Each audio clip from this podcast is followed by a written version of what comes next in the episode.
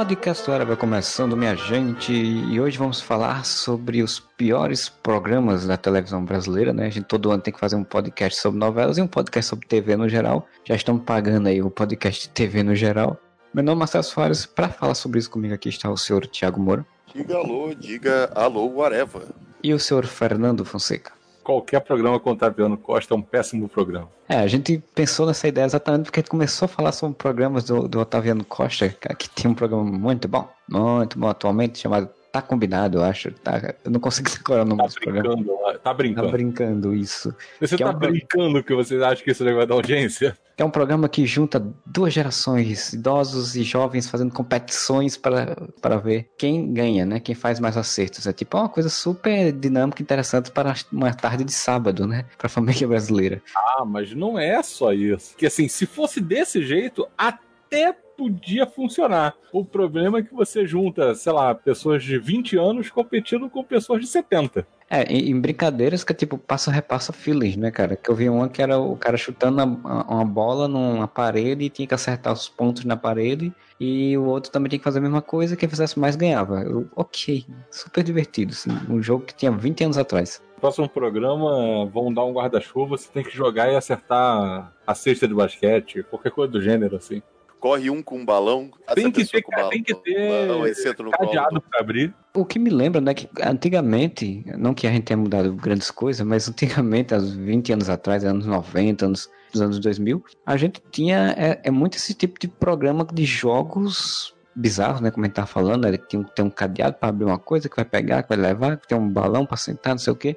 Cai no slime. Tinha sempre ah, aquelas, aquelas slimes. Ah, assim. Na moeba. Ca, ca, slime é a moeba, é geleca. Ah, tá, tá. Slime. Ah, tá. Você que tá falando Bruno de Luca e Sky, Skyline. Slackline. Slackline. Slackline. Cultura jovem. Esse é outro que é 100% de garantia que é um programa ruim. Ah, ele nem tem mais programa, na verdade, hoje em dia, né? Ele só tá de corujito na, nos programas dos outros.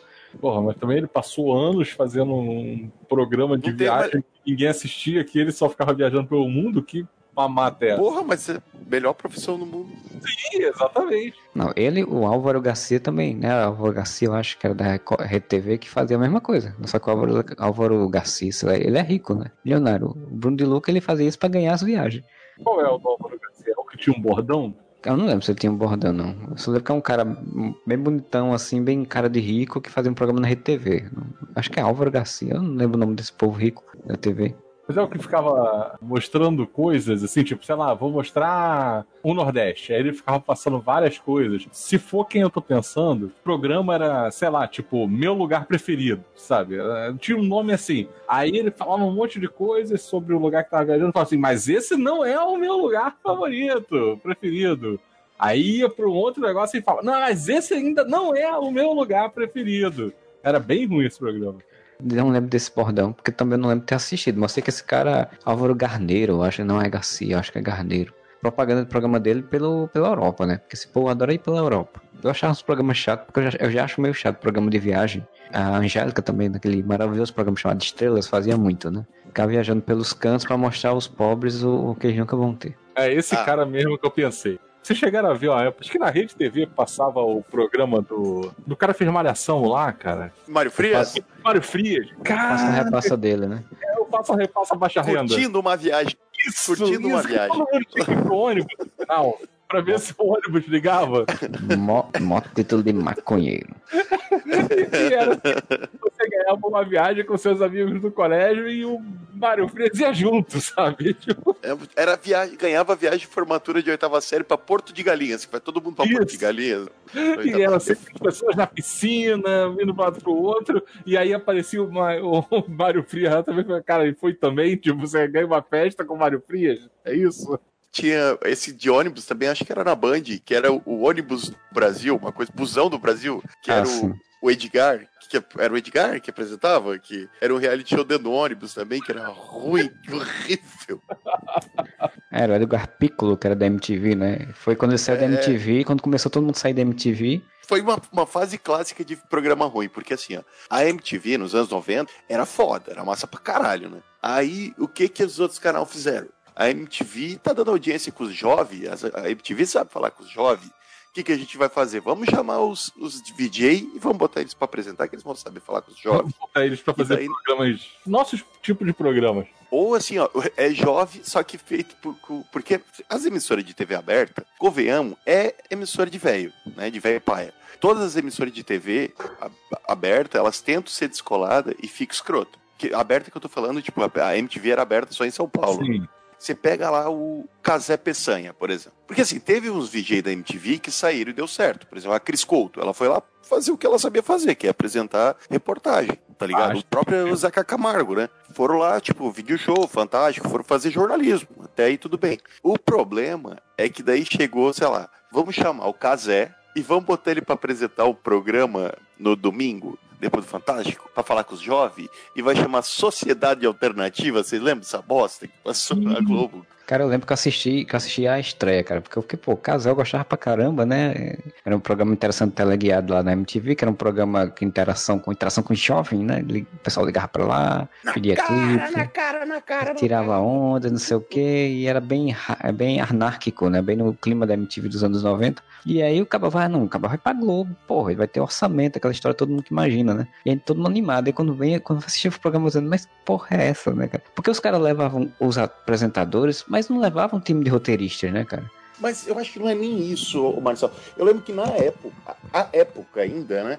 Eu li uma reportagem em alguma revista, quando ainda existia revista, e que falava exatamente isso: que tipo, a MTV é um é e sempre foi um canal de nicho voltado a um público mais jovem e que tende comunicação mais anárquica, tira pelas propagandas da MTV, né, cara, que eram sensacionais, maravilhosas, só que, tipo, bota a dona Cotinha pra assistir as propagandas da MTV, ela ia dizer, meu Deus, isso é coisa de maconheiro. E tu tira esses caras, o público de nicho, e daí você tem que adaptar isso para que o público geral não completamente bizarro, fica sem identidade, fica uma merda, tá ligado? E daí fica como quase todos os programas dos VJs da MTV que saíram da MTV e tiveram que ir apresentar programas fora da MTV. Porque, por exemplo, hoje em dia a gente tem alguns exemplos, claro que é relativo, é outra época, mas, por exemplo, o, muitas das pessoas que trabalhavam na MTV como roteiristas acabaram virando roteiristas de outros programas em outros canais e deu uma qualidade para os programas, né? Naquele tempo, além disso que você falou, tinha isso. Não tinha preocupação com o que já era feito. A preocupação de pegar a gente que a gente já tem aqui e mandar ele escrever no programa, fazer de qualquer jeito e acabou. Só uma das duas coisas que a gente está falando. Eu tinha muito essa visão, né, de cross da MTV. Se você pegasse, por exemplo, o teleguiado Ipsis Literis, como ele estava na, na MTV, e bota na Globo, imagina, são dona de casa, em casa, olhando um cara num disco voador, atendendo o telefone, desligando a cara das pessoas e falando na cara, na cara, na cara. Cara, é, bota sei lá, o, João, o João Gordo apresentando um talk show na Globo, velho, isso não ia dar certo. É, mas assim, mas isso acontece direto, né? A Globo não contratou o Adnet porque depois da, da MTV botou ele para fazer o, o dentista mascarado, sei lá, cara, que é outro programa que era horroroso ruim demais. É o teste que eles fazem com um ator, né? Pra ver a capacidade dele aglomerar pessoas, né? É de audiência. milagre, né?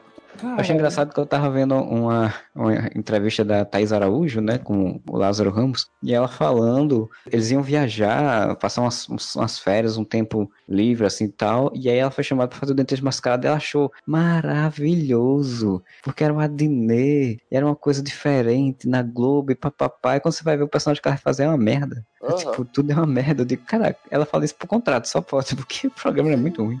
O comparativo MTV com TV aberta.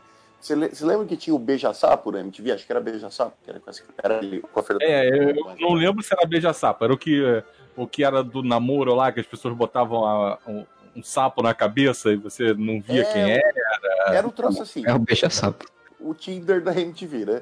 Só que era anárquico, né, TV da MTV. É, totalmente anárquico, totalmente louco, engraçado, era divertido ver o Beija-Sapo. Tu vai ver a versão disso na TV aberta é aqueles programas de namoro do Rodrigo Faro, da Eliana, que eu trouxe, tipo, chapa Cara, branca pra caralho. O quadro, o quadro da Eliana é muito. Quer dizer, é ou era muito tosco, né? É, de chamar uma pessoa aleatória que fica lá e vem. Tem quatro mulheres ou quatro homens e eles ficam analisando e fazendo pergunta e é muito, muito, muito vergonhoso, muito vergonha ali. Isso porque a gente tá falando desses, né? Porque o, Silvio Santos já fazia o namoro, a amizade, Sim. que era aquela coisa linda daquele bailinho. Não, e era, era muito constrangedor aquilo. E é horário nobre do domingo, né, velho? Você Porra. acha constrangedor? Porra, mas assim, você quer pegar Silvio Santos e constrangedor na mesma frase é default, né, cara? É padrão isso. É, Silvio Santos ele, ele, foi um grande comunicador, mas ele tem uma le, um leque de, de programas ruins, né, cara? Assim, que, que ele inventava de botar, né, cara? Porque... Ah, cara, mas algum canal tem programa pior do que. programas piores do que a Rede TV? A Rede TV é quase uma especialista em programa ruim, né? A Rede TV ainda existe? Não voltou a ser Cara, eu não sei. Não. Vocês já viram antigamente, na, na, quer dizer, antigamente não, sei lá, há uns dois anos atrás, não sei, passava um passo ou repassa, né? Tipo, que é sempre esse, esse formato tipo passo ou repassa, né? Era um passo ou repassa que passava na, na Rede TV só que era com modelos. Ainda passa, cara. Ainda passa que tem o cara vestido de cavalo? É, não sei se ele tá vestido de cavalo, mas eu sei que tem um programa que é só é, vários modelos, mulheres e homens, né? E às vezes eles fazem numa casa, sei lá, casa de campo lá, aí ficam empurrando as pessoas na piscina.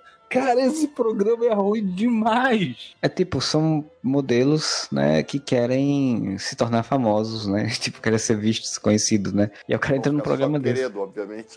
O cara entra num programa desse pra aparecer, tipo, um pouco quase semi-nu, né? Todos dois, tanto homens quanto mulheres, fazendo provas esdrúxulas, cara. É, a RTV, ela é realmente, a base dela ainda hoje é o que era nos anos 90, TV, né, cara? Porque é, os programas dela são iguaizinhos, assim. Rede TV é a rede que mais se está prestando nos anos 90. É, e ela, assim como qualquer TV, TV nova, assim, ela surgiu para tentar ser diferente do que tinha, né? Super Pop com Adriano Galisteu, começou com Adriano Galisteu, né? Então era mais passando música, discussões, era meio que ela tentando ser o que eu encontro com Fátima Bernardes hoje em dia, né? E rapidamente descambou pra baixaria, pro caos com a Luciana Gimenez essa rede TV, essas redes de TV nova, prova que a gente é uns velhos pai aqui, essa porra de uns 30 anos, né? Pois é, mas assim, o, o, o mas TV aberta, não... qual foi a TV aberta que é, surgiu depois dela, cara? Só essa bosta, né? Até tem alguns programas que poderiam ser razoáveis. A rede TV não deixa. Mega Senha. Mega Senha era um troço que passava e tipo, ok, sabe? Funcionaria em condição normal. Você botasse um apresentador carismático. Né? Exato. Né? Aí vai e você coloca, sei lá, o dono da rede TV lá, que tem o carisma de um ferante, falando um monte de coisa, tirando onda com as pessoas. Cara, era muito ruim também. Eu não falo assim porque Ferante tem carisma, cara. Ele tem o carisma da xepa da feira. Pois é. Daquele mamão murcho lá que ficou jogado no canto às 10 horas da manhã. Não, e sem contar que era constrangedor, né? Porque famosos falando merda, né? Os famosos nível Geise Arruda, assim. Não, tudo bem, por isso que é porque você não tá vendo, assim, mas eu botei aspas no famosos. É que eu não tava vendo. Cara, era muito bizarro. E assim, e a Rede TV é a cabine de emprego para os donos, né? Esse cara tinha o programa, a Luciana Gimenez tinha programa, ou aquela Daniela Albuquerque tem programa, ou tinha programa lá. É, eu acho que agora ela tá com um programa de entrevistas que era da, da Luciana Gimenez, que é o Super Pop. A Luciana Gimenez, se não me engano, tem um programa Luciana Gimenez. Ah, mas já teve vários, não tinha um Luciana Gimenez by Night ou alguma coisa assim? Sim, é só ia mudando. É, só vai mudando o nome do programa. Ah, eu gosto muito dessas apresentadoras aleatórias, tipo, Luciana Gimenez é uma apresentadora aleatória. Ela só é a Luciana Gimenez, então ela tem um programa com o nome dela. Tipo, Adriane Galisteu, já teve programa pra caralho também, né? De gincana na, na MTV com o cara do, do Baba Cósmica, lembra? Ah, mas isso é Sim. é legal. Na MTV, não, era, a MTV era legal. Acho que foi o primeiro programa dela. Depois que ela foi pra Rede TV fazer o Super Pop. Ou foi o contrário? Não lembro. Não, acho que, acho que o primeiro programa dela foi o da MTV. Eu lembro dela antes da MTV do que na Rede TV. Porque depois, os programas que ela tentou emplacar, eu não consigo lembrar de nenhum. Que era no SBT que entrou quando o Serginho Grossman saiu da, da, do SBT e foi pra Globo, porque teve a época que a Globo fez a rapa, né? Sim. Contratou Sérgio Grossman, Jô Soares, Luciano Huck e todo mundo dos outros canais, Luciano, Ana Maria Braga, tiveram que fazer a substituição. Aí, se não me engano, a Adriane Galisteu entrou no lugar do Serginho no programa livre. Ou foi a Babi? Agora não lembro se foi a Babi. Eu acho que foi a Babi. Babi. Não, eu acho Pode que a Adriane Galisteu não, não entrou no programa livre. Ela teve um programa dela. Ela ganhou, ela ganhou o programa dela, né? É, que o, que o Silvio Santos contratou elas lá, porque é uma grande apresentadora, aquela coisa toda, chamou a mulher Silvio Santos louco como ele é, botou um programa que ele mudava toda hora o programa dela, não deixava ter liberdade criativa. E com o tempo ela acabou desistindo, teve uma briga, sei lá o que, e depois ainda parou na Bandeirantes e depois desistiu de apresentar. Ah, então, mas assim, ó, essa época que a Globo fez a rapa, ela fudeu bonito, assim, os, os outros canais, né? Que vamos lá, o Serginho, pô, o programa livre do Serginho, a minha memória afetiva, pelo menos, garante que era bom. Eu gostava quando era. Sim, não, o programa livre era bem legal. Mancebo, Mancebo Imberbe. Inclusive porque o programa livre é um programa livre que ele passava num horário muito bom, né? Que era um horário de. Era um, um período que, que o horário das 6 horas, ali, 6, 7 horas da noite, era um horário valorizado pelas é, televisões, né? Explodido realmente de fato o boom dos programas policiais, porque hoje em dia, programa policial, todos os programas Nossa, são nesse horário. Senhora. E, cara, eu gostava das pautas, tipo, tocava as bandas. Era bem pra jovem, né? Era bem pra, pra minha idade, tipo, que 12, 13 14, quando passava, era bem pra minha idade. Aí, quando entra a Babi, e eu gostava, adorava a Babi, né? mas a Babi não é a geração 2000 da MTV? Eu já agora tô meio confuso. Ela fazia aquele que ela fazia com o Dr. Jairo Bauer da MTV. O Erótica lá. O Erótica. Eu adorava o Erótica na MTV. Sim, eu adorava a Babi. Sim, mas daí quando ela foi pro programa livre, com esse negócio de mudar horário, mudar horário, o cara lá é quatro, o cara cagou o programa. Aí meteram, se, eu posso estar errado aqui na minha memória, mas acho que meteram uma Adriane Galisteu e daí já virou um programa mais elitizinho, sei lá, tipo, quero ser jovem, mas não sou, sabe qual é? Ruim pra caralho. A Record se fudeu, porque tinha o Note a Note lá com a Ana Maria e com o Louro José. Aliás. Seis horas de programa da mulher. A mulher e o Louro ficavam lá seis horas falando. Saiu, quem que entrou no lugar dessa Ana Maria? Foi a Kátia Fonseca, eu não lembro mais agora. Foi a Claudete Troiano teve um revezamento por um tempo, né? Acho que foi a Claudete, depois ela saiu, a Katia entrou, porque a Claudete foi pra Bandeirantes ou pra SBT, sei lá. Começou esses revezamentos de apresentadora de programas de culinária, né? Que tudo vão parar na GNT depois, na Gazeta, né? A Kátia Fonseca estava na Record, acho que um dia desse. Fazendo o quê? Apresentando um programa, né? Tá em algum programa do canal desse que eu vi, eu disse, olha, tá, tá viva ainda a Kátia Fonseca. A Claudete trolando tá onde também, além de mandar beijo pra... mandar beijo pra falecidos. Não sei, ela não, não faleceu também, não? Tá Claudete trolando? Cadê você? Tá sumida, beijo. A Band também se fudeu. Loucura, loucura, loucura. Por incrível que pareça, Luciano Huck era o representante da juventude dos anos 90, né? Botando Sim. lá tiazinha, botando às 8 horas da noite uma mulher de espartilho depilando, depilando adolescentes. E com a saída dela, quem, quem, quem, quem, dele, quem, quem, quem, quem, poderia ter quem entrado? Sumiu? Ídolo de Fernando. Quem, Fernando? Otaviano gosta! o VJ que você não gosta! Cara, eu lembro com, como se fosse ontem, né? Tem coisas que é engraçado, a gente não consegue se lembrar de coisas que fez ontem, mas é umas, umas merda de 20 anos atrás a gente se lembra. Eu lembro como se fosse ontem a, a inauguração do programa dele, que tipo, ele não tinha programa, ele tava, tinha, tinha que decidir na votação do público qual o nome do programa. O do Luciano Huck era H, né? Aí, é. Aí o Otaviano tem que ser o quê? Positivo. Positivo. Porque o Otaviano Costa é uma pessoa positiva. E ele chorando no, no, ao vivo e tal, cara o, o H já era um programa tosco, né? Porque é isso que a gente tá falando. Né? É, nos anos 90 e no início dos anos 2000, era essa mania das TVs de querer fazer programas jovens, né? Para, para jovens no horário nobre, né? Das 6, 7 horas da noite ali. Porque é um horário que, tipo, só tinha novela. A Record, na época, não tinha força ainda, assim, suficiente, né? Então ela não tinha emplacado essas novelas bíblicas que ela faz até hoje, que parei ali na briga. Nem o SBT tinha ficado nas novelas infantis. Então a gente tinha muito programa tentar ocupar esse espaço, né? Então era aqueles programas bem toscos, né? Que misturavam um monte de coisa, né? Tava boneco, pessoas vestidas de, de animais. Qual, era, qual foi o grande mote do programa do Luciano Huck na, na, na Bandeirante? Foi emplacar a capa de Playboy. Era botar o Raimundos pra tocar, ou Charlie Brown. E daí botar a tiazinha feiticeira e aqueles dois marombados lá também, os gêmeos lá. Os gêmeos, cara, Gustavo e não sei quem. Era isso aí, cara. Depois eles foram pra casa dos artistas. Isso, esses mesmo. Velho, é gente seminua e, e música que fala palavrão, velho. Isso aí é cultura jovem. É isso e urso. Se tivesse o Bruno de Luca, pronto, tava perfeito. Tava o Bruno de Luca. Mas daí ele foi pra Globo, quem que ele ficou amigo? E quem que ele ficou amigo de Bruno de Luca. Aí tudo faz sentido. Calma, pior que é mesmo, hein? André Marques, Bruno De Luca, Luciano Huck, tudo eles ficaram amigos, né? Sim, é a turma da, da, da jovem, né?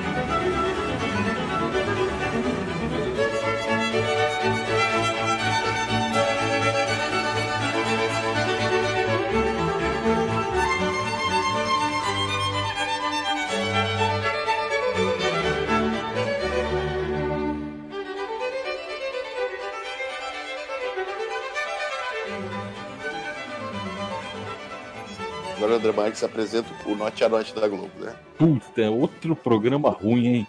Caraca, é de casa é outro programa horroroso. E, Você acha e que não vale pelo menos uns 3 reais? Três reais? Vocês viram a versão em espanhol disso aí? Não. Mira, no lo puedo creer. Que estas dos bolsetitas, mire qué preciosas son. ¿Cuánto te gasta para hacer una de esta? No te vas a creer, Ana. Solamente tres reales. ¿Tres reales? Sí, tres reales. ¿Tres? Tres reales. No lo creo, tres reales. Tres reales. ¿Fue el tejido, la textura, el todos los detalles? Sí, tres reales. ¿Tres? Tres reales. ¿Tres realitos? Sí, tres reales, pendeja. No mames, tres. ¿Cuánto te ha vendido hasta ahora? Creo que tres. ¿Tres? Oh, tres reales. Tres reales. Tres reales. ¿Por cuánto estás a vender la bolseta? Tres reales. No lo puedo creer, Carlos Daniel. Tres reales. Tres reales. Tres reales. Ai, ai. A TV Clube foi extinto porque eles resolveram fazer essa, essa lógica de programas familiares com apresentadores, não sei o quê. Essa Não, lógica verdade, não, Essa né? lógica chamada não podemos mais fazer publicidade. Exatamente. Isso, isso. Terminar com a programação infantil. Ou fizeram um encontro com Fátima Bernardes, né? Ampliaram o tamanho ali do programa da Ana Maria Braga. Ainda meteram um bem-estar no meio ali. Velho, E- Puta que é outro. Bem-estar. é muito. O apresentador lá foi demitido pedindo aumento, né? Que fez a piada do, do bolo. Sim, ele tinha contrato, contrato acho que até agosto, alguma coisa assim. Aí ele pediu um aumento pra poder ficar na Globo. Aí a Globo falou assim: não, tchau. Com a gema e a clara dentro do bolo. A fase de, de sucesso dele como apresentador já passou, sabe? E É, Ela existiu? Chegou quando que eu não vi? que vocês são pessoas que não assistem televisão de matinal, mas ele teve sucesso, cara. Ele, ele era, ele era, aparecia em vários programas da Globo. Tem um alto grau de pessoas que gostam dele, que assistem, não, pro- não, assistem não. o programa. Não, não, não. Ele aparecer em vários programas da Globo é uma coisa que a Globo faz há anos pra tentar emplacar algo, né? Se a pessoa Hum, bota no não, bolso das não. outros famosos, foda-se. né? Não tanto, mais ou menos, né? Depende da pessoa. No caso dele, ele realmente, pelo que eu, eu li, que eu vi as pessoas comentando, ele realmente tinha um, tinha um pessoal que gostava dele. Só que como ele teve aquela fase dele ficar fazendo muita piada e muita piada e caiu na fase da piada da Clara e do, do bolo, né? Do ovo e do, da Clara e tal. E aí ele perdeu um pouco de, tipo, credibilidade até dentro da própria empresa, né? A Globo pediu pra ele parar de fazer piada, começou a tentar controlar o ímpeto exagerado dele, né? Cara, ele era um jornalista e de repente ele virou tiozão do pavê. É, mas vai, vai que ele era um tiozão pra ver que era um jornalista, Sempre né?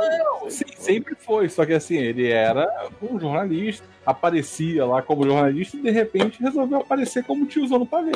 E eu fiquei sabendo de uma história de despedida tão emocionante, tão sofrida. Sabe qual é a despedida? Da Clara com ovo. A despedida da Clara com ovo. Mas aí ela só não é tão, tão, tão triste porque a Clara chega pro ovo e fala assim: Não fica triste, não. A gente se vê dentro do bolo. A gente vai se encontrar dentro do bolo. Agora você imagina o encontro da Clara com o ovo dentro do bolo. Infelizmente o, o homem ainda não foi capaz de inventar uma câmera que mostre esse encontro da Clara dentro do e, e o ovo dentro do bolo. Doutor Calil tá com essa cara de um encontro de Clara com o ovo Não gostei dentro, muito. dentro de um bolo. Oi? Não foi muito legal essa, esse começo de programa. não deu muito certo. Falando do bem-estar, ele é um programa que ele foi criado fechar um buraco de programação por um tempo. Ele não era para existir por muito tempo. O programa fez certo, deu certo, porque eles começam falando de saúde, né? E tem muita gente, assim, tipo, muito, muito gente em casa no horário, né? E as pessoas veem coisas que é tipo house, né? Tem doença que a gente não sabe nem que existe e o programa, o programa tá falando. E isso chama a atenção de muitas pessoas. E o programa acabou se firmando. Dentro da Globo, pelo que eu já li, a Globo não gostava. O pessoal não, não gostava, não apostava nesse programa. E ele se firmou. Ninguém gosta dessa merda. Ah, cara, eu, eu acho interessante, acho um programa interessante, né? Tanto que a Record tentou, a Record tentou imitar fazendo um Alô Doutor. Por que, que não botaram o Drauzio Varela, então, pra apresentar? Eu assisti. Ah, botar É, no Dr. Rei, então, se é pra falar com o doutor. Não, aí era da Rede TV, né? Era a RTV, que ele tinha um programa também, Dr. Tinha.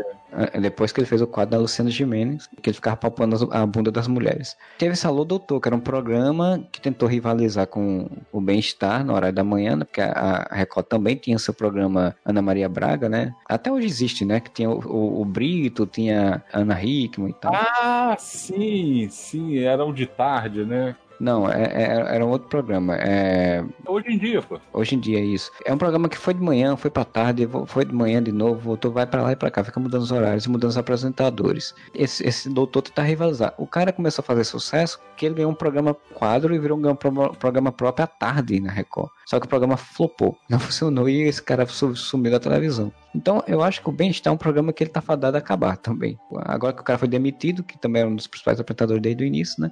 Bem-Estar, eu não sei se ainda acontece isso, mas ele reprisava no Viva à noite. Aí, Viva à noite no programa do, do Google, né? no canal Viva durante no horário da noite. Aí era uma sexta-feira que eu decidi, ah, não vou sair, vou ficar em casa de boinha.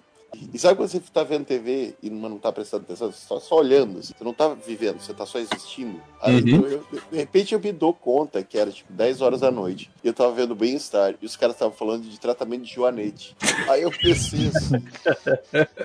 preciso mudar a minha vida. O que, que eu tô fazendo da minha vida? Na mesma hora eu levantei, tomei um banho e saí de casa. Porque eu não posso ficar em casa na sexta-feira à noite vendo uma reportagem sobre joanete. É um programa interessante, né? Mas se perde, né? As é, coisas verdade, esse programa tem alguns problemas por si só ele acaba sendo tendo mais cara de quadro de um fantástico da vida do que um programa extenso. E o outro grande problema, de certa forma, com a grade que a Globo ficou, que era Ana, Mara, Ana Maria, o bem-estar e o encontro com o Fátima em sequência, cara, tinha vezes que tinham é, assuntos conflitantes, assim, era o mesmo assunto que ficava falando o dia inteiro, né? Podia ser um programa só, inclusive, né? Exatamente. Apresentado pela Ana Maria. Louro José dando dicas de saúde, eu assisti. oh, o Louro José contando piadas, eu assisti quadro de piada deles era muito bom. Tanto quando foi pra Globo, eles mantiveram. Eles começaram a cortar as piadas porque era muita piada e parece que o público se cansava rápido da Globo. E eles tiraram e virou, e hoje em dia virou aquilo que é, não tem quase piada mais. É, realmente, esses programas eles são quadros em grandes programas que se tinham nos anos 90, 80, né? Que é exatamente esses programas duravam 4, 5 horas da, da vida, um Faustão da vida que dura ainda hoje em dia, ainda dura menos hoje, mas durava 4, 5 horas. E você fazia esses quadros, e aí a Globo pensou, não, se manter um programa só, as pessoas podem se cansar e, e ver outra coisa. Então vamos, a gente tem que estar tá sempre quebrando e acabando e começando outra coisa para chamar a atenção do público. Começou a se quebrar né, a programação para isso, esses programas matinais gigantes foram morrendo. E falando de Faustão, é o programa inteiro tal do Ding Dong, bicho, galera. Depende. É porque agora é porque não tá tendo a dança dos famosos. Porque quando tem a dança dos famosos é tipo o programa inteiro a dança dos famosos. É, basicamente, o programa do Faustão é isso. Ele tem dois quadros. É, é o quadro que vai intercalar entre o Ding Dong e a dança dos famosos e a videocassetada no final. Cadê o Olimpíadas do Faustão? Porque o, o Faustão ele entrou naquela de pegar quadros uh, de produtos de reality shows americanos, europeus que foi, e transformar em pequenos quadros do programa dele. E aí o que deu certo, ele foi e começou só a usar aquilo ali, né? Tipo, a dança dos famosos foi o que mais deu certo. Então, tipo, todo ano, em, durante um período do ano, tem que ter a dança dos famosos. E enquanto não tem isso, a gente tem que criar quadros que sustentem a audiência, né? Tipo, aí o Ding Dong deu certo, então ele tá agora só botando Ding Dong todinho enquanto não aparece um período do ano que ele possa usar a dança dos famosos. Nossa, eu é. assisti isso uma vez, tá? É, eu só não domingo, domingo, chuvoso na praia e a única coisa que eu tinha pra fazer era ter TV. Mas funciona, viu? Porque aqui na minha casa mesmo, quando tá toda a família é, no domingo aqui de noite, o pessoal para pra ficar tentando descobrir qual é a moça que vai to Ai, tá tocando e ver as atrações musicais, cara. Funciona que é uma coisa que já existia, porque esse negócio de tocar o piano e você tem que falar, já tinha no Qual é a Música. É, exatamente. Qual é a música, é, só que, Só que no, no Ding Dong, galera, aparece a banda pra cantar, né? Lá no, no, no Não. era o Pablo que virava, né? E a Ellen Rocha. O Pablo e a Ellen Rocha com a cara pintada.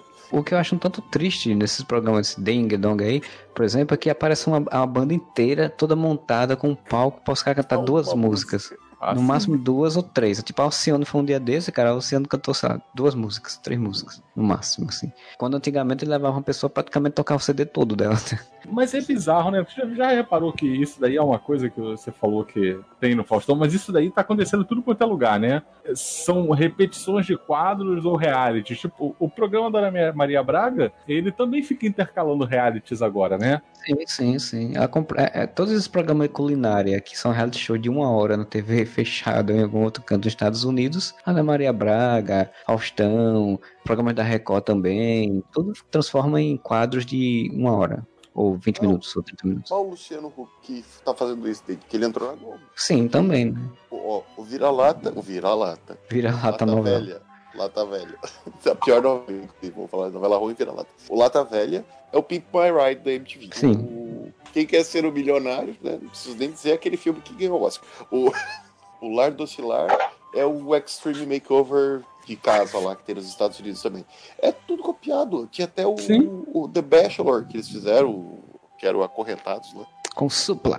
Papito. Mas aí é uma outra coisa, né, também, né? Porque você tinha o The Bachelor, Bachelor Brasil e você tinha o Acorrentados. É, você tem as marcas oficiais e as genéricas, que o cara muda uma coisinha, já não é igual, né? Aí ele pode usar. É tipo É, Silvio Santos, exemplo, que não vou fazer um Big Big Brother e vou fazer a Casa dos Artistas. Mas daí Casa dos Artistas é bom, não entra nessa. Não, sim, o primeiro Casa dos Artistas é boa. É, o Silvio Santos, ele, ele, ele se lascou. Não lascou não, porque o Silvio Santos é rico, ele paga multa tranquilamente. Mas ele teve que parar o programa porque ele, na época, não, ninguém- não tinha essa, essa sagacidade de tipo, ah não, isso aqui é diferente, é outro tipo, é, por mais que seja pessoa dentro de uma casa, é outro tipo de, de forma de trabalhar isso, então é outra coisa. Porque er- eram pessoas famosas, já começa aí, com muitas aspas, mas eram famosas. Não é que nem o Big Brother, que era a ligação, quanto mais, mais votos tiver, a pessoa sai ou não sai. A pessoa sai ou não saía se o Silvio Santos queria. Era assim, ligava uma pessoa. Sim, ele ia conversar com 10 pessoas e via quantas pessoas votaram pra outro sair. E ainda assim, se ele não quisesse que saísse, não saía também. Eu lembro que teve um ano que a Casa dos Artistas, a propaganda era Casa dos Artistas sem regras. Sim, as regras que faz é o Silvio Santos. O Caraca, Alexandre tipo, Frota não pulou, pulou o muro de volta, gente. Você saiu, pulou o muro de volta. O Alexandre Frota pulou o muro, deu uma entrevista fora da casa e depois voltou pra casa dos artistas. eram outros tempos, né, cara? Tipo, as, as reality shows eram outra coisa. Não, mas esse é um tempo triste porque lembra que nessa época você ria do Alexandre Frota. É, você achava o Alexandre Frota divertido. Eram tempos melhores. É, eram tempos melhores. O Alexandre Frota era o cara que se vestia de Robin no programa da Praça é Nossa, cara. Essas coisas dos reality shows, é, o Luciano Huck fez, tá lá nos anos 2000, alguma coisa, quando foi pra Globo, mas agora tá de uma forma que, tá, que é muito, muito troncha, assim, tipo, a Ana Maria Braga, ela faz reality show, o melhor sanduíche do Brasil, o melhor brigadeiro do Brasil. É os reality shows que você olha, pra quê, cara? Tipo, pra que isso? Não, ocupar espaço que eu tenho que falar. Falou, muda uma coisinha e já disse que é outra coisa, né? E daí é genérico. O Lata Velha. Qual, o que, que ele muda do Pink My Ride? É que ele muda que o resultado final fica uma bosta. No Luciano. Tem duas coisas que mudam. A outra coisa que muda, todos os quadros de, de reality show do Luciano Huck, primeiro ele humilha a pessoa, né? Ele humilha- primeiro ele expõe a desgraça da vida da pessoa. Olha que merda de vida que essa pessoa tem. Difícil, né, Dona Maria? Loucura a sua vida aqui, né? Essa miséria, tudo fodido aqui, Dona Maria. Aí depois ele humilha a pessoa, fazendo ela pagar alguma humilhação terrível no palco, tipo dançar Jackson 5. É, esse é o diferencial. E, e depois que ela humilha, humilha, humilha, humilha, humilha, ele vai lá e dá o carro. Não, não, não, não, não, pra pessoa. Não, não, não. Depois de humilhar, humilhar, humilhar, ele pega e revela que o carro foi enviado pra mecânica do cara do J Quest. Que é pra ser Ah. mais humilhante ainda. Sim. Você vai ter eternamente o seu carro foi reformado pelo, sei lá, pelo baterista do J Quest. É, aí depois entra a sessão é, esmola, né? Que ele começa a dar 10 mil reais do, do Itaú, 10 mil reais não sei de quem. Eu acho que Caldeirão do Hulk é uma merda, tá? Eu sei que muita gente assiste essa porra tá no ar há milhões de anos, mas é uma merda. O cara ia ser presidente do Brasil, né? É, qualquer opção pra mim é melhor hoje em dia, tá? É, pois é, eu Realmente até, eu até então. também. Agora bateu uma saudade na época que o meu maior medo era que, era que o Luciano Huck fosse presidente do Brasil. Queria muito presidente Hulk. Pô, primeira dama, Presidente Hulk vestido de homem de ferro. primeira dama ia ser Angélica, gente. Olha o que, que Porra. isso significa A- a- pro nosso blog. A Angélica ia fazer o programa Voo de Táxi, né? O estimular os Areva, taxistas o do orgulho- Brasil. Orgulho Fuareva, cara. Primeira dama, Angélica. Puta, agora eu vou ser obrigado a botar a Angélica no pano. Abraço, Luciano Abraão. Aí tem lá o, aquele, como é que é? O Agora ou Nunca. Agora ou Nunca, que a pessoa lá. É, é o que é o que é do sofrimento, que a pessoa É vai lá e tem que sofrimento. fazer um troço em, sei lá, em um minuto tem que encaçapar 35 bolas no. Porra! Esse é o mais de sofrimento de todos, que ele vai lá na casa da pessoa. A escola, aqui, a dona Maria, ela tem uma filha que não tem uma perna, não tem um braço, tem um tumor e precisa de 10 mil reais para fazer a cirurgia. Aí o que, que ele faz? Ele dá os 10 mil reais? Não, dona Maria, Nós vamos ajudar a senhora. Mas para isso a senhora vai ter que encher esses 25 copos de suco vermelho, descer esse tobogã com os 25 copos pilhados na testa sem derrubar a gota. O cara vai se. É o circo da humilhação do, do, do pobre desesperado, cara. É, pra ganhar 10 mil reais, né? O do É, Silvio Santos do isso- Toma Tudo por Dinheiro, pelo menos, era mais dinâmico, né? Era tipo, corre pra cá, pobre, corre pra lá, lá, pula aqui, pobre. Qualquer coisa você ainda podia pegar uns 100 reais que ele jogava ali pro alto. Pega 50 pila aqui, pronto. Pelo menos não tinha o, o circo do pobre. Não tinha, tipo, vamos aqui detalhar a vida desgraçada do coitada da Dona Maria, depois vamos fazer ela pagar uma humilhação e depois a gente. O Silvio Santos fazia uma humilhação, digamos, mais chique ou mais humorada, né? Porque ele fazia o to- aquele programa, era um programa inteiro pra humilhação, que era o Topa Tudo por Dinheiro, né? Um programa do domingo à noite pra humilhação. Toda hora um quadro de. de- Era humilhação fast food. Sabe, ele não tava fazendo aquilo pra ninguém se compadecer com as pessoas. É, pra humilhar. O, o que eu mais tenho raiva do- dos programas como o do Luciano Huck, né? né? O Rodrigo Faro faz isso hoje em dia também de uma forma, né? Isso, Toda, é o filhote do Gugu, né? Como você falou, o Silvio Santos era uma humilhação fast food, era um quadro rápido que ele fazia um negócio. Esses caras passam três horas falando da vida da pessoa. O Rodrigo Faro, ele passa literalmente umas duas horas falando da vida da pessoa. E é aquele drama e tipo, não, mas ah, veja daqui a pouco vai acontecer, ela vai ter uma grande surpresa. O, o João Kleber, pelo menos, ele gritava, né? Pelo menos ele fazia umas coisas animadas, né? Para, para, para, para, para. para. Obrigado por trazido o João Kleber. Não, pô, bom, mas olha só, o- e o João Kleber ele teve uma leva de coisas assim, gerou vários filhotes, né? Tinha a época que fazia sucesso aquele programa do João Kleber, com mulheres seminuas e coisas assim. Aí você tinha o programa do Leão. Putz, Leão, velho. Nossa, Cara, o Leão, velho. Vem me dar um beijo aqui. Era muito tosco, cara. Ele conseguia ser a versão baixa renda do, do João Kleber, cara. Tem noção Não, do que, que é Leão- isso? O Leão, ele era a versão baixa renda do Ratinho. Ele Sim. dessa forma. Sim, Porque ele, ele, era o mesmo tipo dele- de programa. O apelido desse senhor nunca foi Leão. Isso aí eu vi numa reportagem esses tempos. Precisamos fazer uma parte aqui para a carreira do Ratinho, né? O Ratinho começou no Cadeia, na CNT do Paraná, e porque ele ia numa linha alborguete, né? De usar um cacetete, falar. Era um programa policial estilo alborguete. Fez sucesso, foi para Record primeiro, se não me engano, Sim. que fez o Ratinho Livre. Eu assistia isso. Eu- não tinha o que fazer quando fazia faculdade de jornalismo, fazendo faculdade de jornalismo. Não, Ratinho Livre, tu não, tinha, tu não fazia faculdade de jornalismo ainda, Marcelo? Não, mas eu tô falando que eu assistia o, o, o Ratinho quando fazia faculdade de jornalismo e era a mesma estrutura ainda do Ratinho, do Ratinho Livre, né? Ah, sim, sim, sim. Porque o Ratinho Livre passava na Record e daí ele trazia coisas tipo o homem grávido, tá ligado? Essas paradas assim. Eu- o homem grávido eu lembro muito claramente, porque a primeira vez que eu tomei um porre de cerveja na minha vida, eu tinha 13 anos, foi assistindo o Homem Grávido no, no, no Ratinho. Caralho, Aí, o homem grávido do Ratinho tomando porre. não, e o porre foi tipo três latas de cerveja, né? Mas quando você tá Sim, bebendo. 13 anos de idade não tem fígado nenhum pra aguentar. Do Ratinho Livre, ele foi contratado para ir para SBT fazer o programa do Ratinho, inclusive durante uma semana inteira ele ficou com um grande, um grande mistério de que tinha um, um alienígena dentro de uma caixa, né? E um homem de preto tinha trazido esse alienígena. Quando abre o ET e o Rodolfo surgiram dessa merda, né? Aí, Cara, mas eu lembro do, do Ratinho Livre e eu lembro dessa transição. Não lembro qual foi o ano, mas eu lembro disso. Eu lembro que eu assisti, tipo, falando, né? Como eu falei, quando eu fazia jornalismo, eu assistia esse programa. Porque você era de noite. Eu não, não, tinha, não tinha novelas mais tão interessantes pra mim, né? Que eu sempre assisti novela. Tipo, não tinha outra coisa. O programa de televisão era um ratinho. Três horas de programa de ratinho, né? Tem na televisão, cara. Com essa enrolação, né? Com esse auê de, de comédia e tal. Então, tipo, era, não tinha o que fazer. Eu morava em outra cidade, morava num local onde não tinha, na época, não tinha internet banda larga como tem hoje em dia. E eu nem tinha internet para começar conversa no local, então minha única diversão era ler ou assistir televisão. foi disso, Marcelo, que surgiu, que quando abriu essa vaga do Ratinho Livre, que programa que surgiu em seguida? Chamaram Gilberto Barros, criaram o Leão Livre. Só que o apelido do cara não era Leão, tipo, eles inventaram porque a Ratinho precisa de outro apelido. Ele, ah, Sim. saiu Ratinho, entrou Leão, aí virou Leão Livre. Aí o apelido do cara virou Leão pra sempre. E aí depois ele fez o Show do Leão, né? E depois ele fez o melhor do Brasil, Sim, o melhor do Brasil, que é o Rodrigo Faro da vida, né? Tipo, é um programa gigante com. com a apresentação de Gilberto Barros, né? Final aí nos anos. Não lembro, eu já faz tempo eu não lembro essa, a sequência de anos. Mas o Raul Gil teve um período na SBT que ele começou a ter muito sucesso de novo. E, e aí. Na época dos, dos calouros que tinha um anjo. Isso, isso. E aí, aí foi que jogou, né? O Gilberto Barros começou a ter esse tipo de programa pra tentar combater de frente com ele, com o Raul Gil. Todo mundo tentou fazer programas iguais pra bater de frente com ele, nunca conseguiu. Tanto que o Raul Gil ainda continua no sábado à tarde lá, tendo seu programa, e as outras TV não botam nada, né? No meio. É estranho a gente parar pra pensar que, tipo, a grande concorrência era Raul Gil, né? Vamos aplaudir. Sim.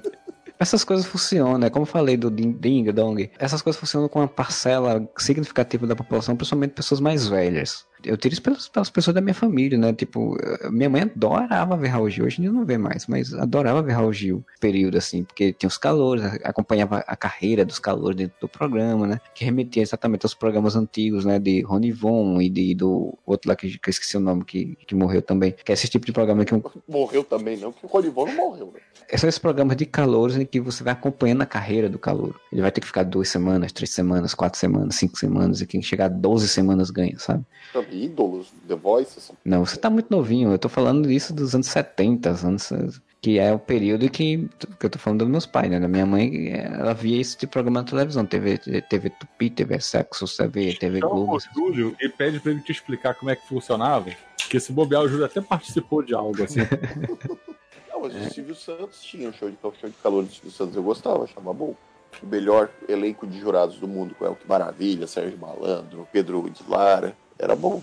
Mas eu não é- sei te dizer se era bom, não. Ah, não sei, é só a memória afetiva. É, E, e, é. cara, assim, do que eu me lembro, eu já não achava bom quando assistia, porque eu já achava muito, muito sem. sem né? era, era palhaçada, né? Tipo, era um humor também. Eu tava até vendo uns vídeos um tempo desse aí, quando o Silvio Santos fez, sei lá, um, um número fechado aí de anos. E era a mesma história, tipo, ele humilhando pessoas, né? Que a história, todo programa de calor tem, né? O Ídolos fazia muito isso, né? De pegar pessoas que não cantam direito, ficar humilhando elas no palco. O Ídolos é outra coisa que acabou e ninguém notou, né? Graças mais. a Deus. Rodrigo Faro também apresentou. Sim. Aliás, falar em, em- em gente ruim, já que, assim, o Rodrigo Fa- Faro tem um dedo podre, o Luciano Huck tem outro dedo podre, todo mundo aí tem um dedo podre. Mas, cara, os programas do Márcio Garcia também, putz gril, hein? O Márcio Garcia ele apresentou o programa que o- que o Rodrigo Faro apresenta agora, né? Se não me engano. Sim. Sim, ele saiu da, da deixou de ser ator da Globo pra ir pra Record apresentar um programa, Na apresentou esse programa. verdade, na verdade, na Globo ele chegou a apresentar aquela gincana, porque você- todo mundo tem que apresentar um passo a repasso da vida. Ah, Mas Que era é aquele- que eu ia citar. Com a Ana, com a Ana Furtado e com a Daniele Vinit, né? Três reais, Ponto a ano ponto. furtado, três reais já tava. Ponto a ponto. E, pois é. Ponto a ponto. Ela já era uma apresentadora genérica. O ponto a ponto, ele durou muito pouco.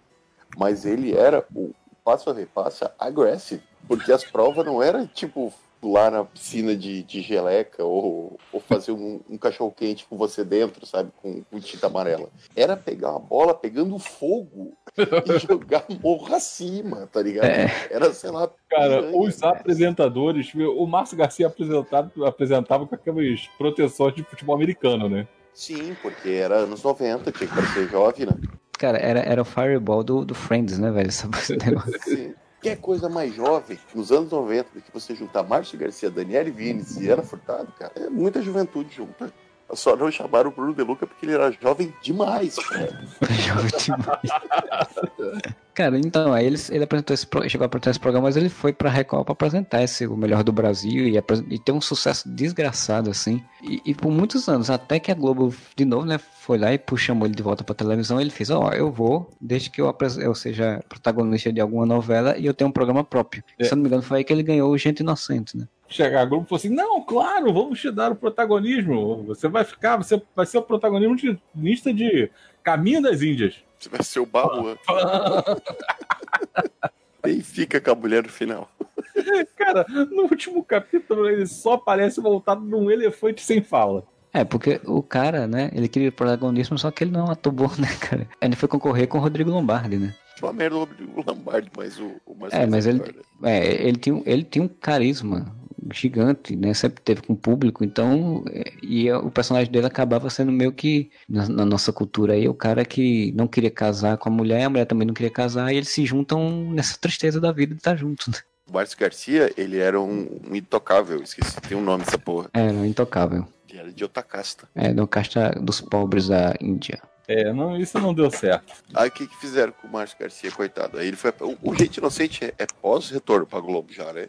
Acho que Porque sim. aquela- passou no vivo esses dias do Gente Inocente, aí tu vai ver aquelas crianças já estão tudo com 30 anos, que eu não consigo situar no tempo quando era o Gente Inocente. Um programa mais infantil, voltado para o público infantil. Mas eu achava muito chato.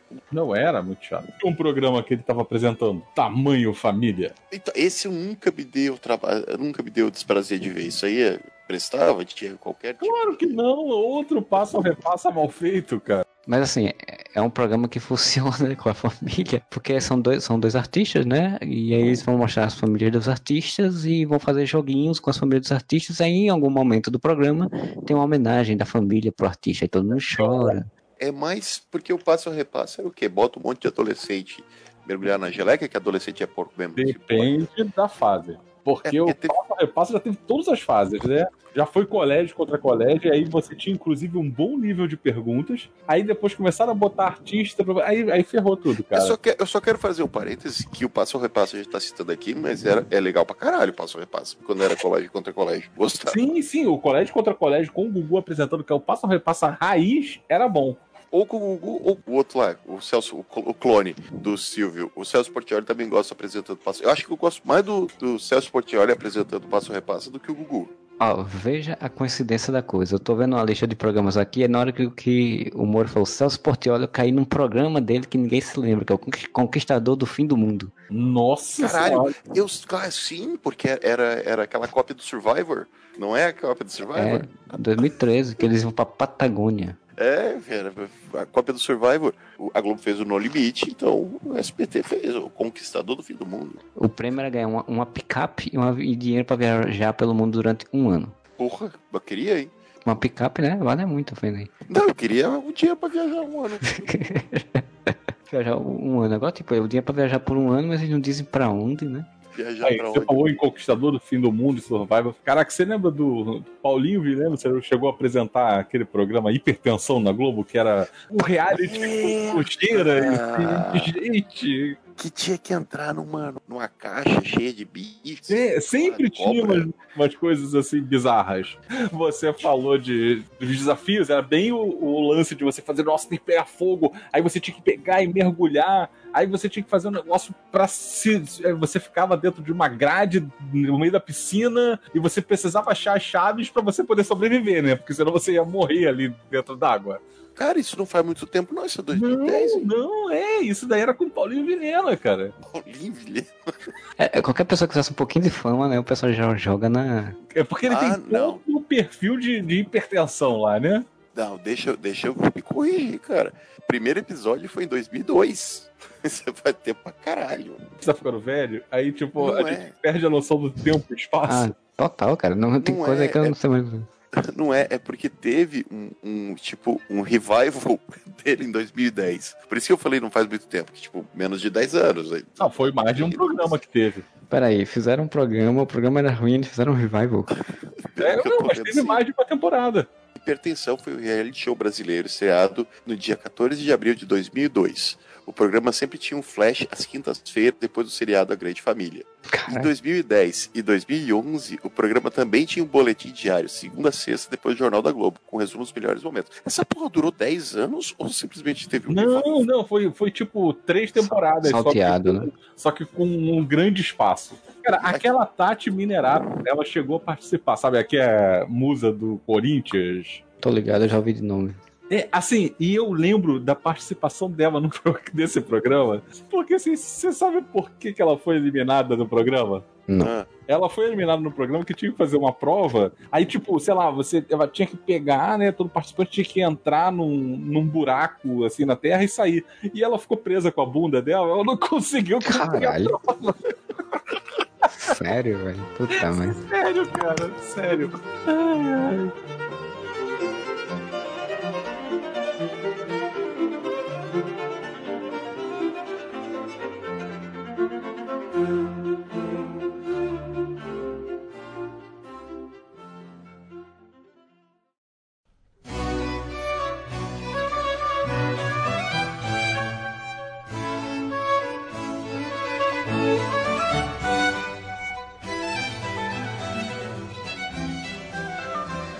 Falando de, de programa que durou pouco tempo, que ninguém se lembra muito, eu tô caindo nas listas aqui disso, né? Especificamente. Então, é, vou voltar aqui o Celso Portela porque eu vi um programa que eu não lembrava e eu só vi quando vi a imagem aqui, que é Chaveco. Programa de Opa, 97 98. Chaveco, claro, o Chaveco foi a tentativa do SBT de modernizar o Namoro Amizade. Sim. É, ambientado em uma danceteria.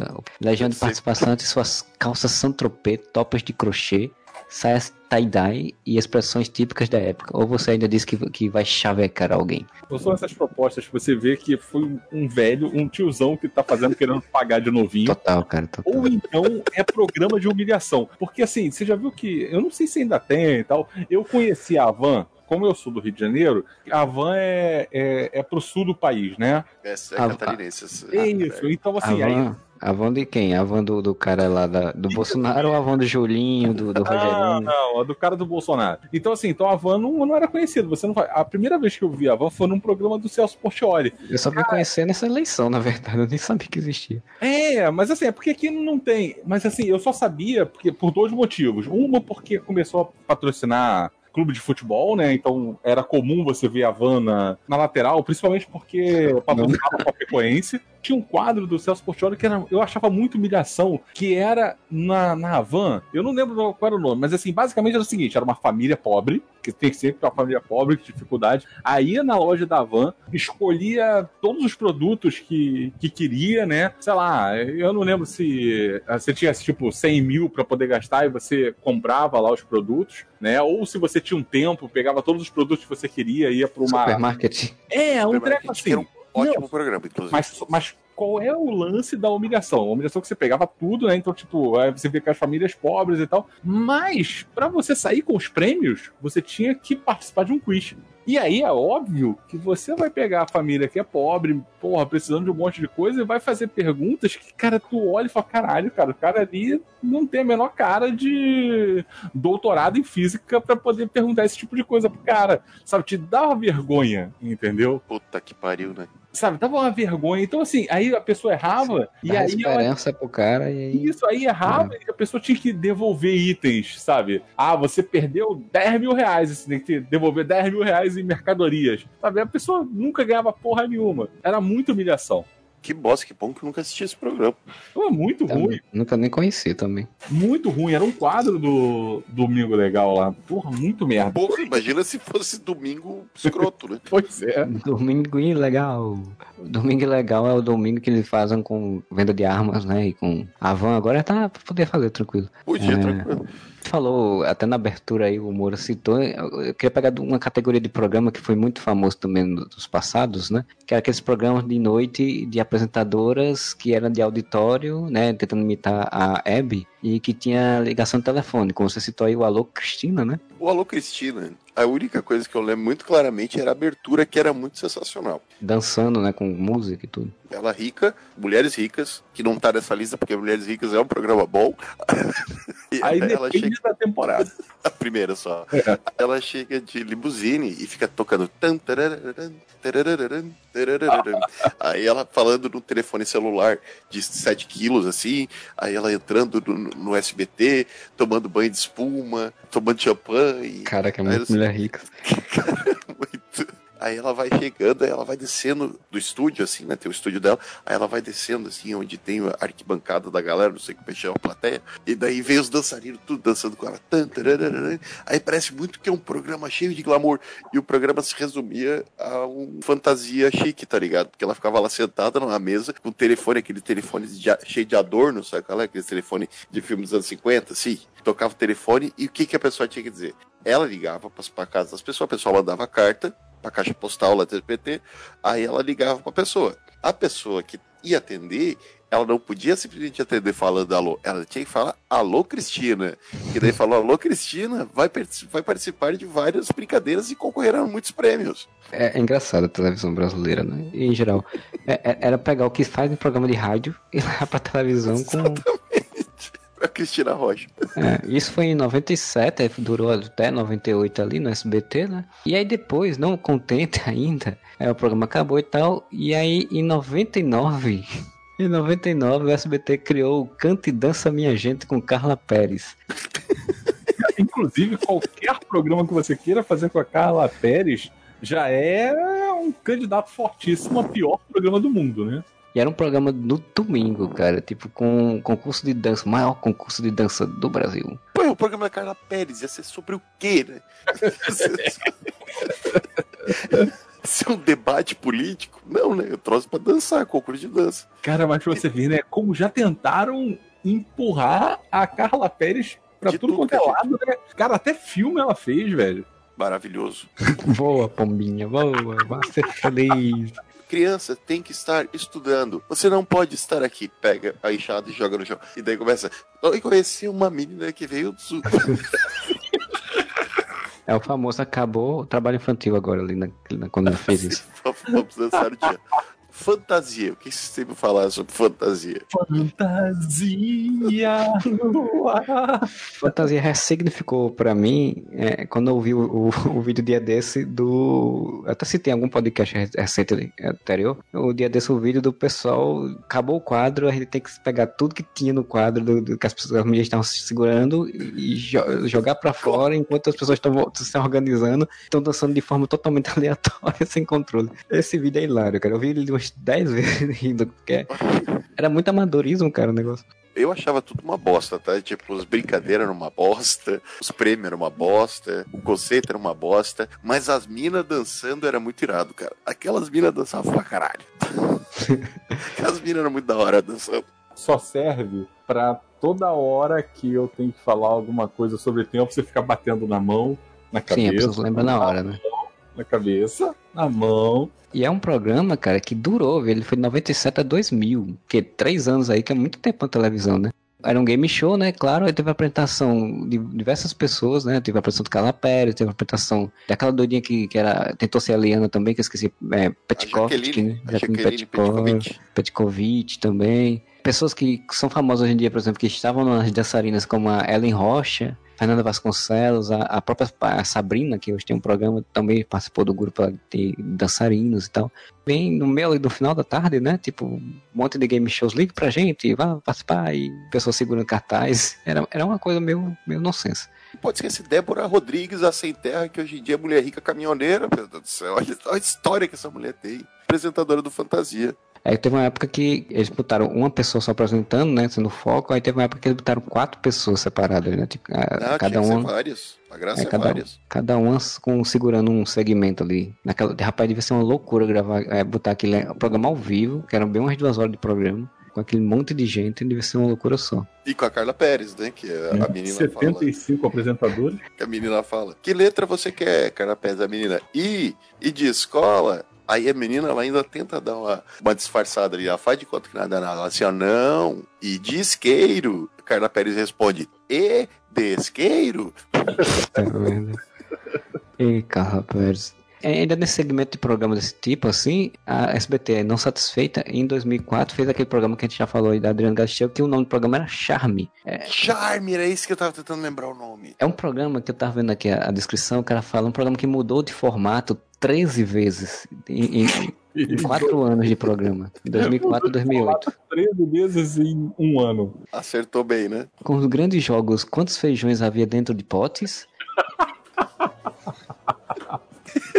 Era a quermesse da Adriane Galisteu.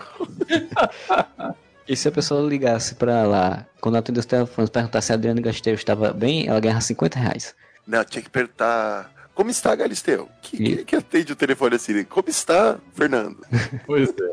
Adriane Galisteu é outro caso engraçado, né? Porque ela já, já tentou emplacar a nova Hebe e assim, só fracasso, né? É, eu lembro que teve um período que o próprio Charme ele tinha esse formato meio web mesmo, assim, de entrevistas, né, longas e tudo. Tentou realmente, 13 vezes foi muita, muita mudança. Nessa lista aqui, é, eu tô vendo que tem o, o- desse negócio de competição, o famoso Gugu, né, que ele teve vários programas, tem um programa que eu nunca cheguei a assistir, óbvio, né, mas assim, ele sempre foi e voltou, eu, eu acho, que eu, não- eu acho que eu cheguei, devo ter visto em algum momento o, o final, porque foi de 74 a 94, então ele foi e voltou várias vezes, que é o Cidade versus Cidade. Porra, eu lembro, cara. Cidade versus Cidade era da Gincana. Quem que não era gincana? Não, mas esse era muito gincana, assim.